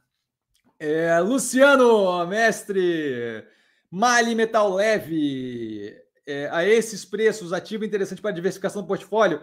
É, a operação é interessante, eu fiz uma análise mais recente sobre ela. É, acho que eles vão acompanhar uma recuperação interessante, positiva do Mali Metal Leve. Está. Sério que foi mais antigo do que isso? Cadê isso? É... Não foi ela que eu fiz? Huh. Eu acho que eles devem se aproveitar de um retorno da. Eu não sei agora onde é que tá, mas eu não lembro de ter feito tão, tão antigo assim. Pois é, eu não sei. Tem no canal, eu lembro de ter feito mais recentes daí. Ah, não, foi a Tupi. A Malha Metalé faz tempo. É, acho que essas operações têm, se, vão se aproveitar aí de um retorno à normalidade de supply chain, e aí eu estou dizendo é, microchip, por aí vai, tá? Processador. É, e aí você tem um retorno à viabilidade de produção mais agressiva de veículo automotor e por aí vai. É, não dá para dizer com relação ao preço agora, tenho que avaliar a operação. Claramente eu, tô, eu confundi com a Tupi, tá? que eu acho que está bem posicionado. Acho que a ideia de hidrogênio ele não é a melhor do mundo, mas que eles estão fazendo investimento, mas a operação está bem posicionada, está super bem. É, sim, acho que são boas opções. Sim, tenho que avaliar mais a fundo. O tempo é escasso. A Leve, a Yoshi Maxion já estão na fila justamente para poder começar a ter uma noção maior de como é que está esse setor. É, a gente ainda não tem caixa sobrando exacerbado nesse momento, então não tem nenhuma pressa para isso, mas sim, eu tenho que fazer é, algumas operações o quanto antes. Eu tirei da, da frente VEG na semana passada, é, tirei Natura, dei uma, dei uma, descansada, não, mas assim, deu uma aliviada na pressão que estava de, de, trabalho, trabalho, trabalho.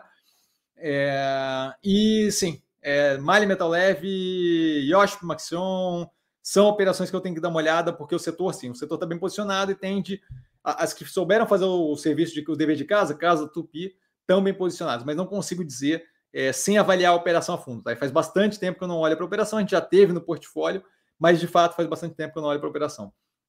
Carlão, obrigado, Cassiano, pelo esclarecimento.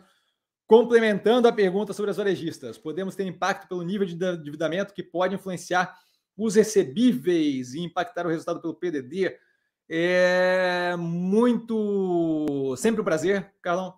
É, a gente pode ter feito no PDD, mas isso daí geralmente se mostra pelo aumento do nível de inadimplência, certo? É, não lembro se não sei se você lembra, mas se você olhar as análises de Guararapes, é, é algo que eu sempre acompanho, nível de, de inadimplência na parte financeira, certo? Outra parte que a gente sempre acompanha é na parte da banca, do banco ali, né? É, crediário, por aí vai, a gente sempre acompanha a inadimplência. Banco Pan, Cassiano sempre acompanha na adimplência. Log sempre acompanha na adimplência. Por quê? Porque esse daí é, passa já pelo meu filtro e é algo que eu sempre estou levando em consideração para garantir o quê? Para garantir que a gente não se veja eventualmente tomando um susto, porque eu não acompanhei a inadimplência e aí aquilo ali refletiu em PDD e aí eu começo a ter perda atrás de perda. Para quem não sabe, PDD é provisão para devedores duvidosos e eu começo a ter perda atrás de perda atrás de perda, e bum, acontece justamente é, o pior, né? De você se encontrar num mato sem cachorro com motivo. Então, assim, se você olhar mesmo o Banco do Brasil, todas as operações que a gente corre qualquer risco de inadimplência elevada resultar em PDD e eventualmente numa raquetada na nossa cabeça, eu tô sempre em cima cuidando, tá? É, a gente teve um aumento numa delas mais recentemente, a Guararapes, eu lembro que retornou aos níveis que desde lá de trás a gente estava falando que ia voltar, é, em conjunto com a gestão. É, a gente teve um aumento mais recente, se não me engano, Banco Pan, e aí a gente falou que ia acompanhar no quarto trimestre. Esse trimestre já deu uma reduzida, mas a de, a de 15 a 90 dias acho que deu uma pontada para cima e já falei, inclusive, do possível reflexo, reflexo que a gente vai acompanhar. Então, assim, sempre, sempre olhando na adimplência. Melnick é outra que a gente está acompanhando na adimplência também. Tá? Então, assim, sempre, sempre olhando na adimplência. Pode acontecer, mas eu acredito e espero que, muito antes disso acontecer, eu vou ter apitado já é, a possibilidade. Tá? Por quê? Porque eu estou sempre em cima desse tipo de coisa. Cada trimestre que passa, só olhar as análises que toda vez tem alguma relevância, eu sempre falo para vocês, certo? Ah, PDD tá, é o Inadimplência tem não sei quanto, inadimplência dá uma pontada, inadimplência está controlada, inadimplência não sei o quê. Tá? Então, com certeza é uma possibilidade, mas eu estou sempre em cima, tá? Feito cachorro. Vanessinha, nossa rainha de bateria, boa noite, Cassiano e colegas investidores, salve, mestre, já deixei o meu like na certeza da qualidade do conteúdo. E ela questiona, bora dar like, pessoal, questiona e alicia, né? Uma boa noite, Vanessa, sempre super educada, nossa rainha de bateria presente.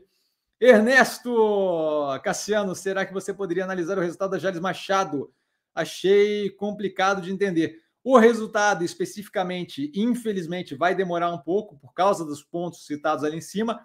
Estruturalmente, a operação está avaliada, porque foi analisado o IPO dela um tempo atrás. Tá? E aí você consegue encontrar o IPO dela analisado é, nos vídeos do quarto trimestre de 2020 ou na, no, na playlist, ou, no, ou na playlist do quarto trimestre de 2020, 4T20, ou na playlist dos IPOs que está no canal. Tá? Ali eu falo de uma forma mais estrutural. Não sei o quanto vai te ajudar a entender o resultado dela. Adoraria poder ajudar de forma mais intensiva, mas eu sou uma pessoa só. E, feliz ou infelizmente, a gente tem uma quantidade considerável de outros ativos que, neste momento, chamam mais atenção, ergo, por conseguinte, ganham preferência, tá, Ernesto? Sinto muito, vou ficar devendo, mas eu, eu, eu é, é, é uma é escolha de Sofia todo dia aqui, tá? Então, assim, é querer ajudar, mas tem isso daqui que chama mais atenção e eu acabo tendo que fazer o, o direcionamento das análises no, no sentido de do que eu acho que vai ser mais produtivo para o canal como um todo. Tá? E para o canal como um todo, não de popularidade, mas que vai ter mais relevância para nossas escolhas de investimento no futuro. Tá? Então, dá uma olhada no resultado no, no IPO, que dei uma análise, até por ser IPO, uma análise que geralmente eu faço mais estrutural. Ah, Cassiano, fiquei com dúvida. Eu estou sempre no arroba investir com sim, tá? No Instagram. Só ir lá e falar comigo. Se ficar dúvida, se algo não pegou, se alguma parte não entendeu, é só ir lá falar comigo. Tá? Mas a análise vai levar um tempo, não vou mentir para você, porque de fato não é uma das prioridades do na, na minha mira aqui, tá? Jorge, Ultrapar, Vibra e Cosan estão em queda, as três com vínculo em combustíveis. É, tem que cuidar com a vibe do vínculo em combustíveis, porque é um negócio meio abrangente. A possível mexida na fórmula de cálculo dos preços da Petrobras tem tanta influência assim? Mas, se a gente olhar o, o, os ativos hoje, hum, uma cacetada de ativo caiu, né? Não dá para dizer que é especificamente por causa da influência na Petrobras. Outro ponto que eu não sairia assumindo é o que a gente não sabe ainda se vai ter de fato uma mudança na forma de cálculo da Petrobras. Não, é, o buraco é mais embaixo já foi tentado meter a mão ali de, de algumas formas, não é à toa que é o quarto ou quinto presidente da Petrobras, e agora é o interino, então vai ter mais um ainda, tá? É... Eu, eu acho que de, dessa história, a primeira coisa, vamos cuidar para não misturar correlação e causalidade, certo? O fato de Ultrapar, Vibra e Cosan, que tem vínculo com combustível, terem caído no dia que houve esse negócio com a Petrobras, não quer dizer que aquilo ali foi a causa, certo? A gente teve outros ativos que têm zero a ver com a Petrobras e caíram junto, certo? Então, assim, é, a correlação e causalidade não necessariamente é a mesma coisa, tá? Primeiro ponto é. Segundo ponto é, vamos cuidar para não pular para a coisa de que vai mudar os cálculos. Eu sei que você coloca ali, de forma muito sensata, a possível mexida mas eu acho que a gente tem que. É, é sempre bom reforçar que é relevante a gente dar uma cuidada, porque para dar um pulo do a possível mexida, para a gente começar a assumir que aquilo ali vai acontecer, é um, é um delta, tá? É, mas não acho que tem propriamente relação direta, tá? É, se você pensar numa redução de preço da Petrobras na marra, a Petrobras se estrepa, é, mas se você fizer de um jeito é, que você concentre o prejuízo na Petrobras e consiga comprar lá fora a preço de mercado, é, você não tem falta de combustível, porque eu não acho que o governo quer baixar o preço e deixar falta combustível. Aí você coloca todo o peso do, do, do problema na Petrobras e, e, e, Ultrapar e Vibra, pelo menos a Cosan, não sei, mas Ultrapar e Vibra ganham com isso, porque o preço reduz, o giro roda mais e você tem ali é, redução você tem redução do valor do estoque, mas, mas é, o, o, giro aumenta violentamente, você logo recupera aquilo ali. É, não, não vejo provavelmente como algo negativo para elas, tá? Então, cuidaria com o vínculo ali do possível mudança na forma de cálculo, que eu acho que é bem difícil, é, com a queda das três operações ali, tá? E ele continua, ou com outra pergunta, imagina. Essa narrativa, essas narrativas, a esquerda e a direita vão ocorrer o tempo todo até a eleição. E, na verdade, são ciclos democráticos. Num país, eleger alguém mais à direita, outro também, passa um tempo e muda. É, é. bom, aberto aí para opiniões. Carlão, mestre, na sua visão, se o desfecho das eleições for para um governo mais à esquerda, poderíamos ter um impacto positivo para o consumo? Se sim, você acredita que seria um cenário que se sustenta e ele educadamente avisa que continua, se sustenta no longo prazo ou seria somente para ganhar o apoio popular? É, e aí tem mais uma ali embaixo. Essas, medi essas medidas teriam que vir acompanhadas de aumento de renda e redução de desemprego. Vamos lá. É complexa a pergunta, tá? Só dar um gole d'água aqui que eu vou falar agora. Vamos lá. Eu acho que assim, ó, a gente vê claramente é, uma intenção populista, não só da esquerda, tá? Eu, eu, vou responder com relação à esquerda, mas a gente vê recentemente vários movimentos aí é, de cunho populista que não são propriamente só da esquerda, tá? Então, esse daí é a primeira coisa. Então, assim, não necessariamente o que eu vou falar agora é só se for eleito um governo da esquerda, certo? Um governo, é, a manutenção do governo atual muito provavelmente também iria nessa direção, tá? Mas, assim, falando ali, se for eleito um, governo de, de, esquerda, a gente deve ter é, um nível de estímulo para consumo, no sentido de um nível de estímulo de melhoria de, de vida para a população de, de menor renda. Tá? Isso daí foi deixado claro algumas vezes, já que é a intenção do Lula, falando claramente quem é a pessoa de esquerda, né? É, do Lula, é, retirada de teto de gasto, a gente deve ter aumento de gasto público e por aí vai. É, o, o, quanto aquilo dali, o, o, quanto o mercado vai cair ou não nesse canto de sereia, aí é outros 500. Então, assim, eu não me sentiria confortável em fazer movimentos de curto prazo para ganhar com esse aumento momentâneo no consumo. Tá? A ideia de que no longo prazo é, se manteria, eu acho pouco provável. Por quê? Porque as medidas que são é, que estão ali é, vinculadas a um possível governo de esquerda são medidas curto-prazistas que tendem a causar um desmantelamento das contas públicas no médio e longo prazo, certo? Retirada de teto de gasto, controle de, de preço, e aí eu não sei até onde vão, mas a Petrobras, pelo menos, é uma que iria tomar na cabeça é, no sentido de que seria mais controlada, mais firmemente, por aí vai.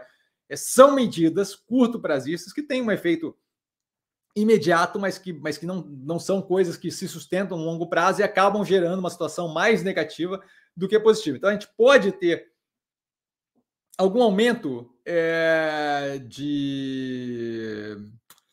Como é que eu vou chamar? De, de humor econômico, uma melhoria no humor econômico no Curto prazo, sim. Dado o, tipo de política implementada que, que tende, que, que deve ser implementada pelo que eles falaram pela esquerda, eu não vejo aquilo ali como se mantendo. Então, sim, acho que é curto prazista e a gente começaria é, a, a, a, tentar montar o portfólio de modo a justamente não ficar refém desse tipo de coisa à medida que o tempo fosse passando, porque aquilo ali não ia durar é, um grande tempo, e quando o negócio começasse a acabar, a gente ia ter um país é, numa posição de conta pública bem deteriorada. Tá? Então, assim, é, respondendo, sim, a gente teria uma, um, um, uma melhoria considerável no clima econômico curto prazista.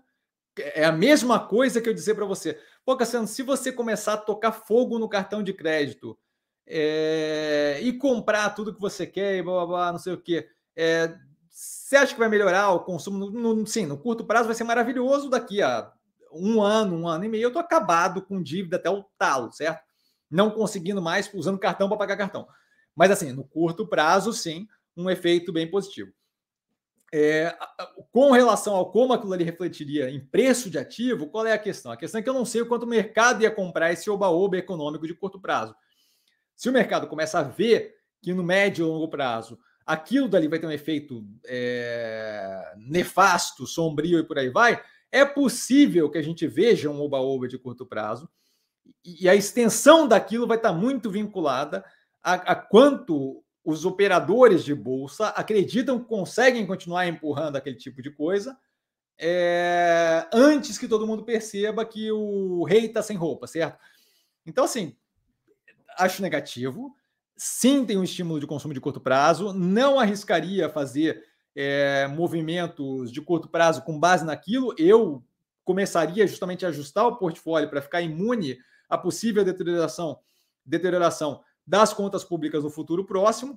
Tá? Operações, por exemplo, como Minerva, seriam operações que, é, assim que o dólar começasse a estourar, a operação, a, a, situação aqui no Brasil indo para o buraco, a gente tem uma rouba do boi incapaz de subir, o dólar lá fora muito alto, a necessidade contínua de carne, ia ser uma baita de uma operação, certo?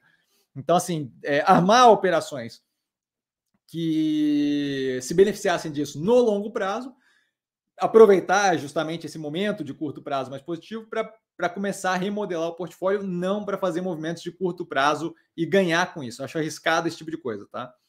É, e aí ele, a última ali, né, a última partezinha, essa medida teria que vir acompanhada de aumento de renda e redução de desemprego? Não necessariamente, tá? É, você consegue fazer medidas que aumentem consumo no curto prazo vinculadas mais diferentes coisas. Você consegue é, reduzir tributação, que é, seria o equivalente ao aumento de renda, mas não é efetivamente um aumento de renda, é só uma redução nos custos das coisas. Você consegue subsidiar é, produto, então você consegue reduzir preço de gás, você consegue. E aí, reduzir não necessariamente pela redução da tributação, porque parece que eu estou falando a mesma coisa, mas você pode reduzir tributação ou é, usar dinheiro público para financiar é, a redução de preço nesse tipo de, de produto. Você pode aumentar a aumentar o serviço público nas faixas mais baixas de renda. Então, sei lá, contratar três, dez vezes mais é, as funções mais básicas do serviço público que você teria antes, gerando emprego para a população. Diga de passagem, essa política, se fosse bem pensada, não seria nenhum problema. Tá? Tem toda uma teoria embasada em usar o governo de forma que toda vez que você tem desemprego mais alto, você enche o governo com pagando artista, artista que eu digo assim, coisa básica, tá? Mas pagando, vamos usar aqui o, o cara da, da mímica para como exemplo, mas pagando o cara da mímica para ficar na praça, pagando é, gente para cuidar de criança, pagando o carinha para passar o espanador na, na janela, deixar todas as janelas do, do centro limpa.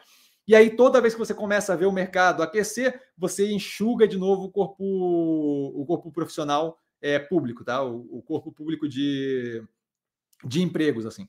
É, então, assim, tem até um argumento para ser feito com isso. Não acho que é o que a esquerda faria, mas tem um argumento para se pensar meio que numa forma de renda mínima garantida através de um emprego garantido pelo governo é, que, que, que infla e enxuga, infla e enxuga, garantindo uma estabilidade maior da população como um todo mas but I digress. Eu tô, tô, tô, tô, tô, me, tô me distanciando aqui do ponto central. O ponto central é não necessariamente aumento de renda e redução de desemprego. Tá? Você tem milhões de formas de lidar com esse tipo de política, mais, menos populista, mais planejada, menos planejada, e isso daí não necessariamente significa aumento de renda e nem redução de desemprego, tá ok? Quando eu dou, por exemplo, Bolsa Família, eu posso expandir aquele programa violentamente, eu tenho aumento de renda, não tenho redução de desemprego. Quando eu é, retiro tributação é, fortemente, se eu retiro é, no meio de produção, eu posso ter aumento de desemprego e não ter, ter redução de desemprego, mas não ter aumento de renda. Quando eu retiro no produto final, eu posso ter não ter aumento de renda, ter, na verdade, uma redução de custo e ainda assim ter, ter, ter continuidade no desemprego. Então, assim, tem milhões de maçanetinhas para girar que, que geram efeitos diferentes e que não necessariamente passam por isso, tá, o Carlão? Vanessa, mestre, sei da sua preferência por Calabim, mas qual a sua avaliação sobre Irani? Já analisou? Não, não tenho. Já analisei, tá no canal faz um tempo e voa lá. A questão é justamente o custo de oportunidade. Tá, tá no canal faz algum tempo. Não sei, eu acho quarto trimestre. Quarto trimestre, eu não sei onde é que tá, tá, mas tá no canal tem uma análise talvez um pouco mais antiga do que é, um pouco mais antiga do que eu, do que eu imaginava. Tá? Eventualmente devo revisitar, só não é uma prioridade, Vanessa, mas a análise estrutural dela está no canal. Basicamente, a, a, vale muito mais a pena a Clabin, essa, essa é a minha posição sobre a coisa. Tá? Então, cada real alocado em Irani é um real não alocado em Clabin, isso não vai acontecer. Não no meu portfólio, pelo menos, tá? Jorge, não esquece de olhar também a Cruzeiro do Sul. Cruzeiro do Sul tem análise do IPO recente, é outra que eu tenho que olhar. Você está certo, junto com a Edux, é, CS, CSED, né? CSED, CSD, alguma coisa assim. É CSD, acho, né? Cruzeiro do Sul Educacional. Já está anotado, iremos olhar também, dado que é de fato uma das. É uma das que eu, inclusive, tenho interesse e gosto, gosto da operação. A análise do IPO foi bem positiva. Cristiano Cassiano, sobre o que você acabou de falar sobre Cogna, sua análise é que é momento de entrar, mas será que, houve, que se houver recessão econômica, isso não afetaria ela?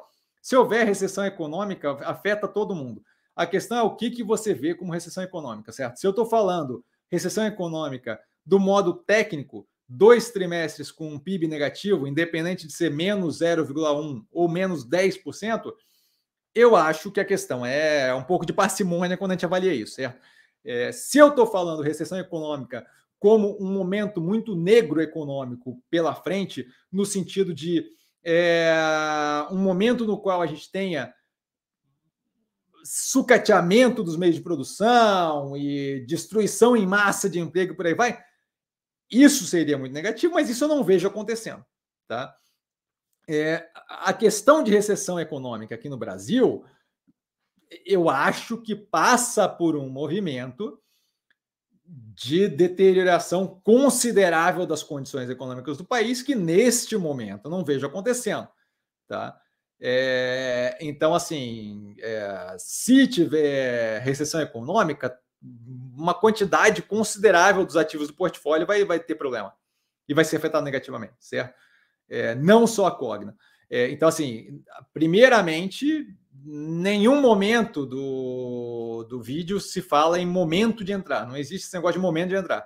O que se fala é que a decisão de investir na Cogna foi tomada e eu vou alocar capital não por ser o momento de entrar. Não existe essa ideia de momento de entrar. Para eu saber o momento de entrar, eu tenho que saber é, para onde vai o preço dela. Isso só com bola de cristal, então não parte desse pressuposto. O que eu parto do pressuposto é seria uma adição interessante para o portfólio. E agora é, eu vejo três trimestres depois que claramente está numa direção boa. Então eu não tenho mais dúvida sobre, não tem mais dúvida, receio ou, ou qualquer tipo de ponto negativo ali para me levar a não investir no, no ativo. Tá? O momento, no momento, não, não existe. É, a precificação está ok, mas não, não seria um problema pagar um pouco mais, um pouco menos do que está o preço agora. É, então, assim, sim, se houver uma recessão econômica no sentido de deterioração completa da economia brasileira, é, seria um problema? Sim, mas seria um problema para todos os ativos. Eu não vejo isso acontecendo. Tá? Agora, a recessão econômica de dois trimestres consecutivos com algum nível negativo de PIB evolução, não, não vejo como problema. Tá? É, o preço dela está descontado num nível que simplesmente é descasado com a realidade da operação, de modo que, mesmo que a gente tenha uma recessão técnica acontecendo, ainda assim a operação está absurdamente muito descontada, a ponto de eu, de eu achar que, mesmo assim, o preço ainda seria muito positivo. Tá? Carlão, mestre, tem pretensão de continuar reduzindo posição em Minerva se voltar à cotação dos 14 para aumentar a posição em outros ativos descontados do portfólio? Quais seriam as suas preferências no momento? Então, a, a posição em Minerva é, ter, terá redução se for interessante na faixa de preço que ela atingir. Tá? É, a gente tem visto aí é, cada vez mais é, um posicionamento bem positivo, um posicionamento. Ah, não, tudo bem. Um posicionamento bem positivo para o setor de exportação de carne bovina, é, os, os, eu te, eventualmente eu tenho jogado informação ali que deixa bem claro que estamos num momento bem positivo. Então, assim, nesse momento, eu não tenho pressa de reduzir posição ali. Se as coisas continuarem positivas, aquilo ali vai se refletir no preço. E aí vamos ver o quão positivas elas vêm a ponto de se refletir no preço. Porque se vier um resultado cavalar no segundo trimestre de 2022, e eu sei que sazonalmente o terceiro e o quarto trimestre são melhores ainda, meu amigo, ainda aí 14 e pouco já não paga mais minha conta, você entende? Eu já não quero mais 14 e pouco, eu quero bem mais. Então, assim, aquele ajuste que foi feito nos 14,36, se não me engano, é, foi um ajuste para redução um pouco da, da posição, espalhar um pouco daquele capital, mas ainda tem bastante Minerva no portfólio, eu não estou com pressa para desfazer. Tá? O preço vai ser avaliado dependendo justamente de quanto, é, de quão positivo tiver o cenário. Tá? É, as preferências no momento de quais ações alocar não tem como dizer por quê, porque a gente tem evolução de preço contínua. Tá? É, eu tenho comentado aí alguns ativos. Tá? Eu gostaria de fazer um preço médio para baixo em imóvel, e aí muito provavelmente dobrando a posição. Gostaria de aumentar em Cogna, gostaria de ampliar, de, de abrir posição em Cogna. Gostaria, muito possivelmente, de abrir posição para o portfólio principal em Odotoprev. Gostaria de ampliar a posição em Fleury. Tá? É, então, assim, tem, tem bastante. É, é, várias outras aí que continuam caindo. Eu gostaria de aumentar a posição reduzindo o preço médio. É, então, assim, tem bastante coisa aberta. Vai depender de como a gente tiver no momento que, por algum acaso, a gente é, vê caixa entrando de alguma forma, tá? Então, não tenho como dizer se nos 14. Tá? O que eu tenho como dizer é que eu estou bem tranquilo com Minerva e assim, a operação tem bastante para andar e a gente ainda está no primeiro semestre. Tá? Que é, o segundo semestre é sazonalmente muito melhor no que tange a operação da Minerva. Então, assim, eu estou bem tranquilo com a operação e acho que vai tem bastante coisa para evoluir. Vanessa, Vanessinha, mestre, sei. Ah, ela já, já perguntou essa. Eu, eu, eu li de novo, acho. Jorge, algumas empresas claramente estão com caixa robusto para adquirir outras com imagino como, com Burger King, Cruzeiro do Sul, Renner, etc. Com essas quedas todas, não é mais motivo para esperar movimentos?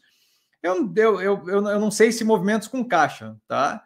É, porque eu não acho que as operações vão se deixar ser compradas é, por caixa nos preços atuais dos ativos, certo? É, nenhuma operação que está com preço depreciado em sã consciência vai falar, não, tudo bem, paguem dinheiro esse preço depreciado que a gente vende para vocês. Por isso que quando a gente vê operações de fusão ou de aquisição que deram certo, foi uma que quase passou ali, foi o Burger King comprando, é, queria comprar né, a, a Dominus com entrega de ações, porque eu estou pagando com ação depreciada pelo seu capital depreciado. Foi a Mosaico, que foi comprada por ações, porque eu estou pagando com a minha ação depreciada pela sua ação depreciada. Foi a Modal, comprada pela XP, mesmo movimento, acho que com caixa, e, e, ninguém vai conseguir, porque eu, eu, duvido que a outra parte entregue nos preços atuais. Tá? A gente viu, por exemplo, o Bipar falando: olha, não vou buscar capital a mercado é, com um follow-on, por quê? Porque follow-on não faz sentido nesse preço, não vou vender ação nesse preço. A gente viu outra operação que eu comentei recentemente, agora me fugiu quem é. é mas também falando: olha, follow-on nesse preço não vai ser feito. Não vai ser feito porque eu não vou buscar capital nesse preço. Não faz sentido buscar capital nesse preço. Por quê? Porque está muito depreciado as ações. Não lembro agora, agora qual é a operação. Tá? É, mas acho que é possível que rode, que, que role esse tipo de coisa, não na base do cash. Na base do troca de ação é possível. Na base do dinheiro, acho pouco provável que alguém tope, tá? Marcos Bittencourt, a possibilidade de cada empresa oferecer os seus próprios produtos, principalmente varejo, no próprio site da empresa, é um risco para as grandes é, do marketplace, por exemplo, é, para via, obrigado. Não é um risco que a gente vê esse modelo comprovado pela Amazon, certo? A gente tem nos Estados Unidos a capacidade de todo mundo oferecer pelo próprio site o que tem para vender e você não vê isso acontecendo. A própria Multilaser, durante a teleconferência, fala: olha, a gente não gosta muito de ficar oferecendo com desconto no nosso site, porque a gente não quer desencorajar a varejista que tem capilaridade maior de, de vender nossos produtos, certo?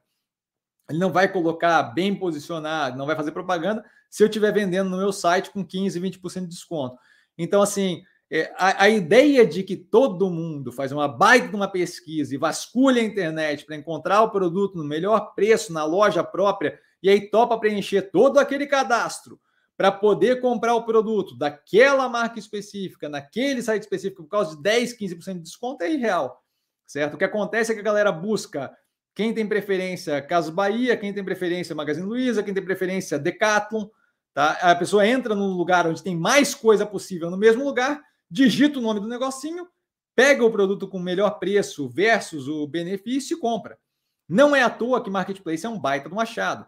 Não é à toa que a Amazon é o que a Amazon é, certo? Ninguém está disposto a ficar vasculhando o site.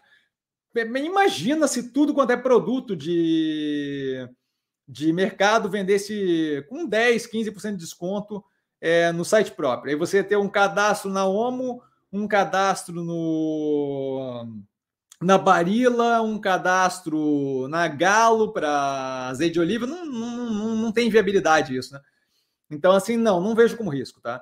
É, eu acho que você tem um ganho claro de clustering, de, de, de centralização é, dos produtos, onde você não tem muito estímulo para cada um ter o seu.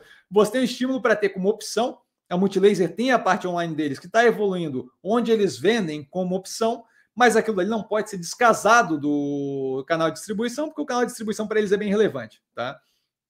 Então, como tendência, eu não vejo, tá? Não acho que é viável. Ives, é, use Minas, o que acha, Cassiano? Faz tempo que eu não olho. É, até acho que tem um short view, da época que existia short view, no canal. É, da Uzi Minas, vai fazer muito tempo que eu não olho, tá? Eu vi recentemente a GGBR4, a Gerdau, Gostei da operação, acho que fizeram um baita de um trabalho nesses momentos de vaca gorda é, para justamente melhorar o posicionamento financeiro, operacional da empresa. É, Use Minas eu tenho que reavaliar. Tá? Eu vou até anotar aqui o nome para mais uma que eu tenho que eventualmente dar uma olhada, mas faz tempo que eu não vejo. É possível que tenha análise no canal, é, é faz tanto tempo que eu não olho a operação em si, que eu não lembro se tem, mas imagino que tenha. Tá? Sinto muito, Ives, vou ficar devendo. Jorge, o Brasil é bem servido é, de empilhadas ao, ao setor automotivo e percebo que o portfólio poderia ter alguma delas. É, se hoje você fosse investir em alguma, qual quais seriam? Eu não sei muito bem o que quer dizer empilhadas ali, imagino que tenha sido o autocorretor. É, do setor automotivo, a gente analisou Tupi recentemente, que eu gostei da operação. As outras, como eu disse logo no começo aqui da live, eu tenho que parar para olhar. Yoshi Maxion, é, Mali Metal Leve, revisitar as operações. Então, ela já tem análise no canal, mas eu tenho que revisitar. A mais recente que a gente teve foi Tupi, é, que eu gostei do andamento da operação. Tá? Foi no segundo trimestre de 2021. Tá? Então, eu tenho que rever de cabeça, assim não vai. Tá? Sinto muito. Leonardo, boa noite, Cassiano. Boa noite, Leonardo. Atrasado, mas presente. Boa noite a todos. Super educado. Agradeço sua presença aqui. Um grande beijo. Luiz, poderia exemplificar um investimento que perdeu a tese é, do portfólio? Não, senão não estaria no portfólio.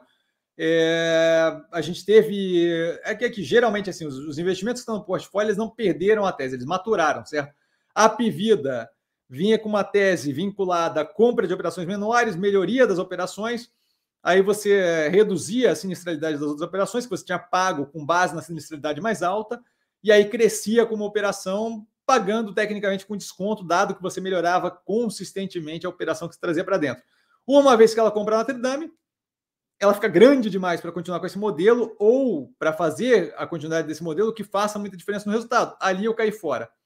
Ali, para mim, a tese é, passou a ser algo crescimento orgânico contínuo, mas muito, muito orgânico contínuo. Tá? É, login, login tinha derretido por causa da da abre aspas, possibilidade da passagem da, do projeto de lei da BR do Mar. Naquela época ainda se falava muito em reforma tributária, em reforma administrativa, você não tinha ímpeto para passar a BR do Mar. Entrei comprando. Percebeu-se no mercado que não ia passar a BR do Mar, o governo desistiu daquela ideia naquele momento, a operação voltou a preços atuais. Ponto, acabou, o desconto está pago, não tem mais sentido. É, empresas que estão com a tese, que eu não vejo sentido médio longo para a Cielo. A Cielo está bem explicado no canal, uma operação que o setor está morrendo e basicamente ali a operação é um dead man walking. É, é, é um corpo que se move, mas que não sabe que está morto já. Tá? Aquilo dali não vai dar certo. Aquilo ali vai dar um problema violento. Aquilo ali é a Kodak quando quando descobriu a câmera digital, que diga-se de passagem, a Kodak que descobriu a câmera digital, que inventou a câmera digital. Você sabe que aquele setor morreu, a operação não fez o que deveria ter feito para alterar é, o posicionamento dela quando podia, e sinto muito, aquilo ali não vai andar bem. É, então, aquilo ali não é perdeu a tese, aquilo ali é uma operação que o setor está morrendo, não existe essa percepção pelo mercado como um todo, pelo que eu vejo, tá? E você vai ter. É, é, o setor de maquininha definhando e eventualmente vão perceber que está definhando demais e que aquilo ali não tem futuro. Tá? E aí você vai ter uma empresa de adquirência gigantesca que está num setor que enxugou o tamanho, certo? Durante a. Eu, o exemplo que eu uso é um pouco é, demais, assim, mas quando você teve a Primeira Guerra, até a, até a Primeira Guerra, você tinha um uso para cavalo é, militar, industrial e por aí vai, certo? Então, cavalo era um baita do setor. Você ter criação do animal fazia total sentido. O que vai acontecer com a Cielo é que ela vai ser dona de um setor que vai ficar desse tamanho. Então, é a mesma coisa que eu ser dono do setor de cavalo naquela época e enxugar. Hoje em dia, tudo bem. Ser dono do setor de cavalo significa que você tem duas, três hípicas certo? É, para montaria. Então, não é como se fosse a relevância que era quando eu tinha uma cavalaria militar usando aquele animal, certo? Então, assim, é, essa seria um bom exemplo de, de, de, operação que, que não faz sentido porque o, o setor vai morrer. Tá? Jorge, um eventual governo Lula com Banco Central independente com responsabilidade fiscal é possível? Olha, tudo é possível. é provável que a polarização persista ainda muito forte. É, e isso vai afetar o portfólio de alguma forma? Olha, o portfólio que a gente tem construído nesse momento, eu vejo como bem preparado para passar pela intempérie de eleição, considerando a possibilidade de Lula ou de Bolsonaro.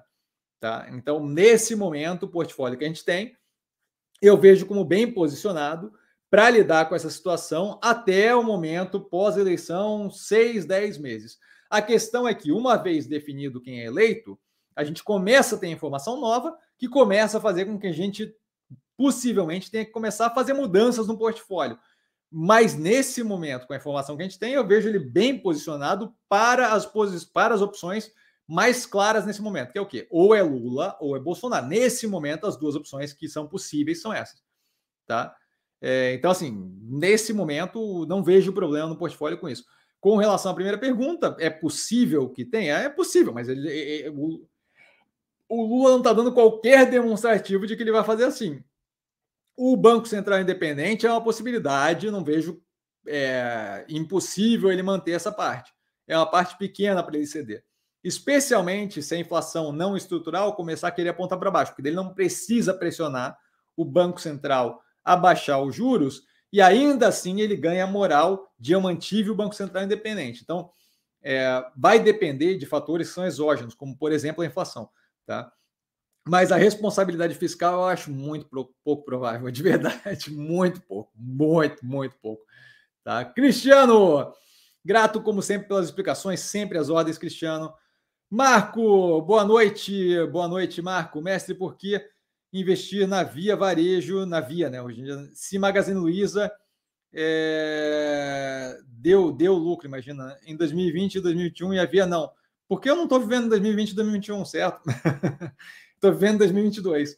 É, é, é, é como dizer para você, pô, porque focar nos Estados Unidos se quem dominou o mundo colonialista foi a Inglaterra durante 1700, 1600, porque não é 1600, 1700, certo? Hoje em dia é outro mundo. Hoje em dia, a Grã-Bretanha não é mais a Grã-Bretanha. Hoje em dia, a Grã-Bretanha é um país eco que se separou da União Europeia. Hoje em dia, os Estados Unidos, a China é que tem uma relevância de verdade. A Europa como um todo tem alguma relevância, mas assim, não é mais, não existe mais a Grã-Bretanha, certo? É, você pega a França é, colonial, milhões de colônias do quanto lugar, um poderio bélico violento. Hoje em dia, lufas, não é nada.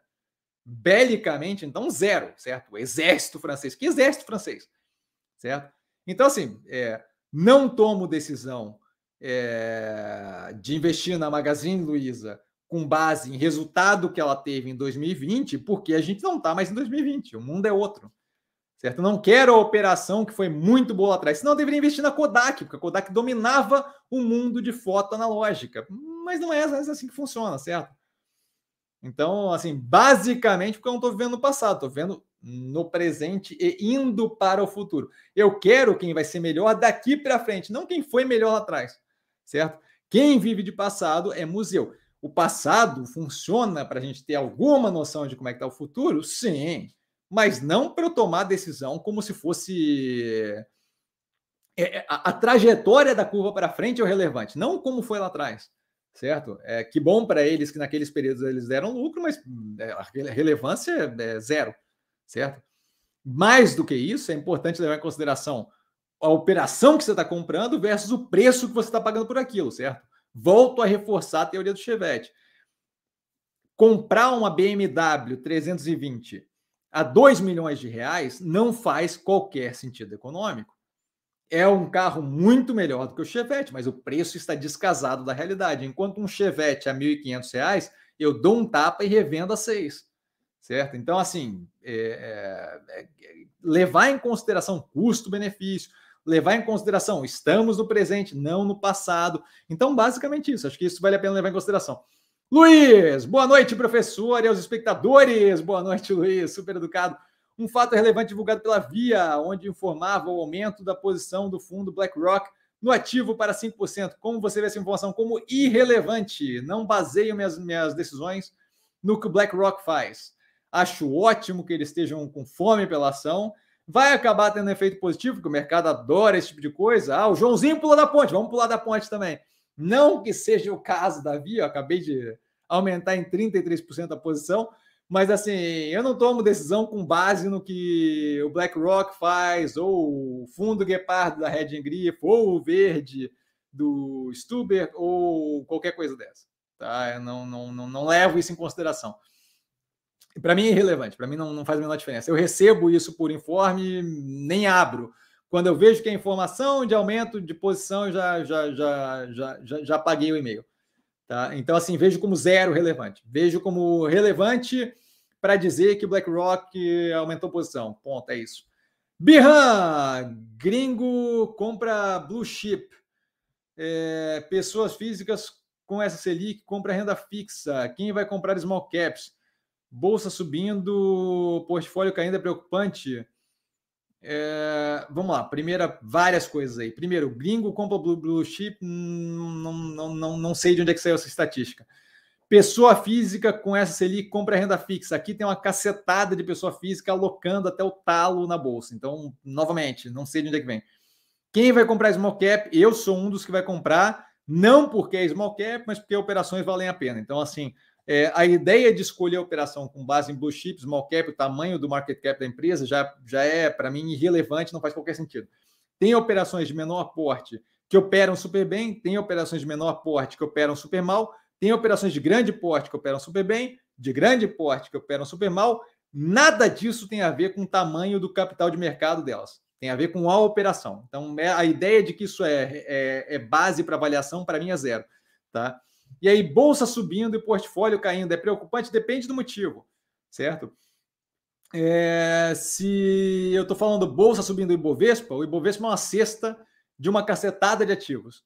É, essa cesta desse, dessa cacetada de ativos é muitas vezes influenciada por um ou outro ativo de maior peso. Petrobras, Vale, muitas vezes quer dizer zero. Tá? Então, assim, outra coisa é essa: não avaliaria o portfólio como uma coisa só, como um índice. Então, um número que eu nunca sei é quanto é que o portfólio como um todo está subindo ou caindo, porque é irrelevante.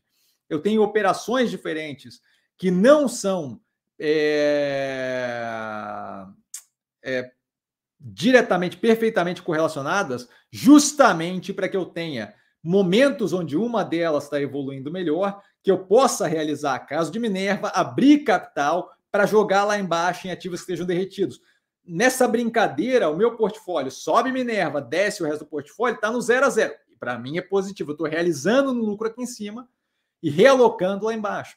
Mas o portfólio como um todo no zero a zero. Então, assim, não tem como fazer essa avaliação com base no número do Ibovespa e no número do rendimento total do teu portfólio. Porque teu portfólio é composto de mais coisa que interage de forma diferente.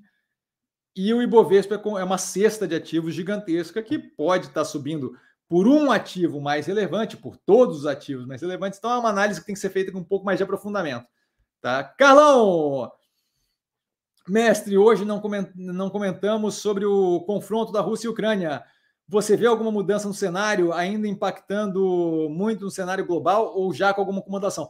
Assim, é, a gente tem visto aí, eu tenho sentido um delta de sobrevida é, mais forte da Rússia, então acho que é, uma respirada aí mais aprofundada com o aumento de preço do petróleo, e ainda assim a condição de vender para algumas nações ali é, a, a, commodity crua né, do óleo. É, então você tem ali a China virando um grande consumidor ali, né, crescendo consideravelmente em quantidade de consumo, o que dá uma sobrevida, sobrevida para a Rússia, mas ainda assim, é, respirada ou não, aquela tirada da cabeça d'água, dá uma, dá uma puxada de ar, eu não acho que é uma coisa que consiga se estender com relevância para o planeta por muito tempo. Tá? Acho que a gente tem uma capacidade de se estender por algum tempo, mas acho que é, a relevância vai começar a cada vez mais ser menor para a gente como um todo. Tá? É, de qualquer forma, poucas informações, é, para mim, pelo menos, tá, que tenham mudado muito o que eu vejo do cenário. Então, estou observando direto, mas a gente não tem propriamente algo que tenha é, me feito ver algo de relevante aí para comunicar para vocês, se não eu teria comunicado. Tá? É que realmente as coisas nesse momento tá bem grinding, tá bem arrastado e amarrado e coisa aqui, coisa ali. A gente deve ter algumas armas mais fortes chegando nos próximas, nas próximas semanas para a Ucrânia, o que deve fazer alguma diferença. Mas vamos ver, não, nada, nada nesse momento que, que, que mude a figura demais. Tá?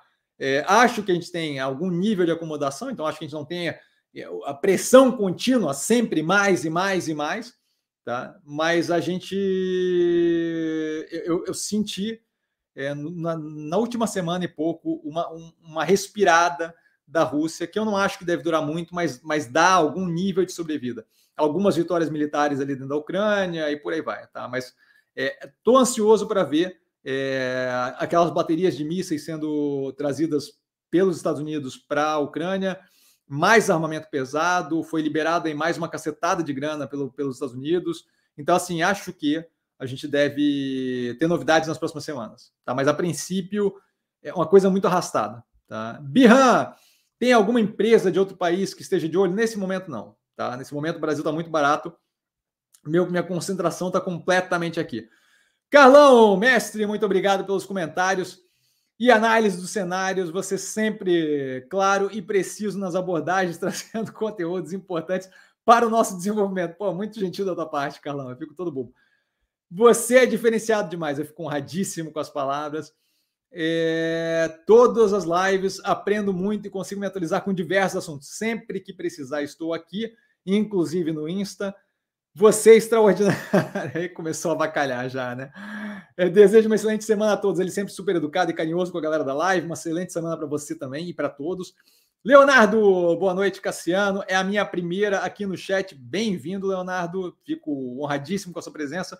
Estou acompanhando há duas semanas seu canal e impressionado com o serviço gratuito oferecido. Parabéns, eu fico honradíssimo com as palavras. Cada pessoa nova que entra aqui, a gente abraça o canal é sempre super, ultra educado, então sinta-se à vontade de perguntar. A galera é muito de boa. Vocês podem ver que eu falo super educado o tempo todo aqui, super educado, super educado, porque a galera é muito de boa. Tá precisando de mim, eu tô sempre no Insta. O Leonardo, é, vale a pena dar uma olhada. Não sei se você já teve a oportunidade de ver, mas para a galera que está começando, eu sempre indico.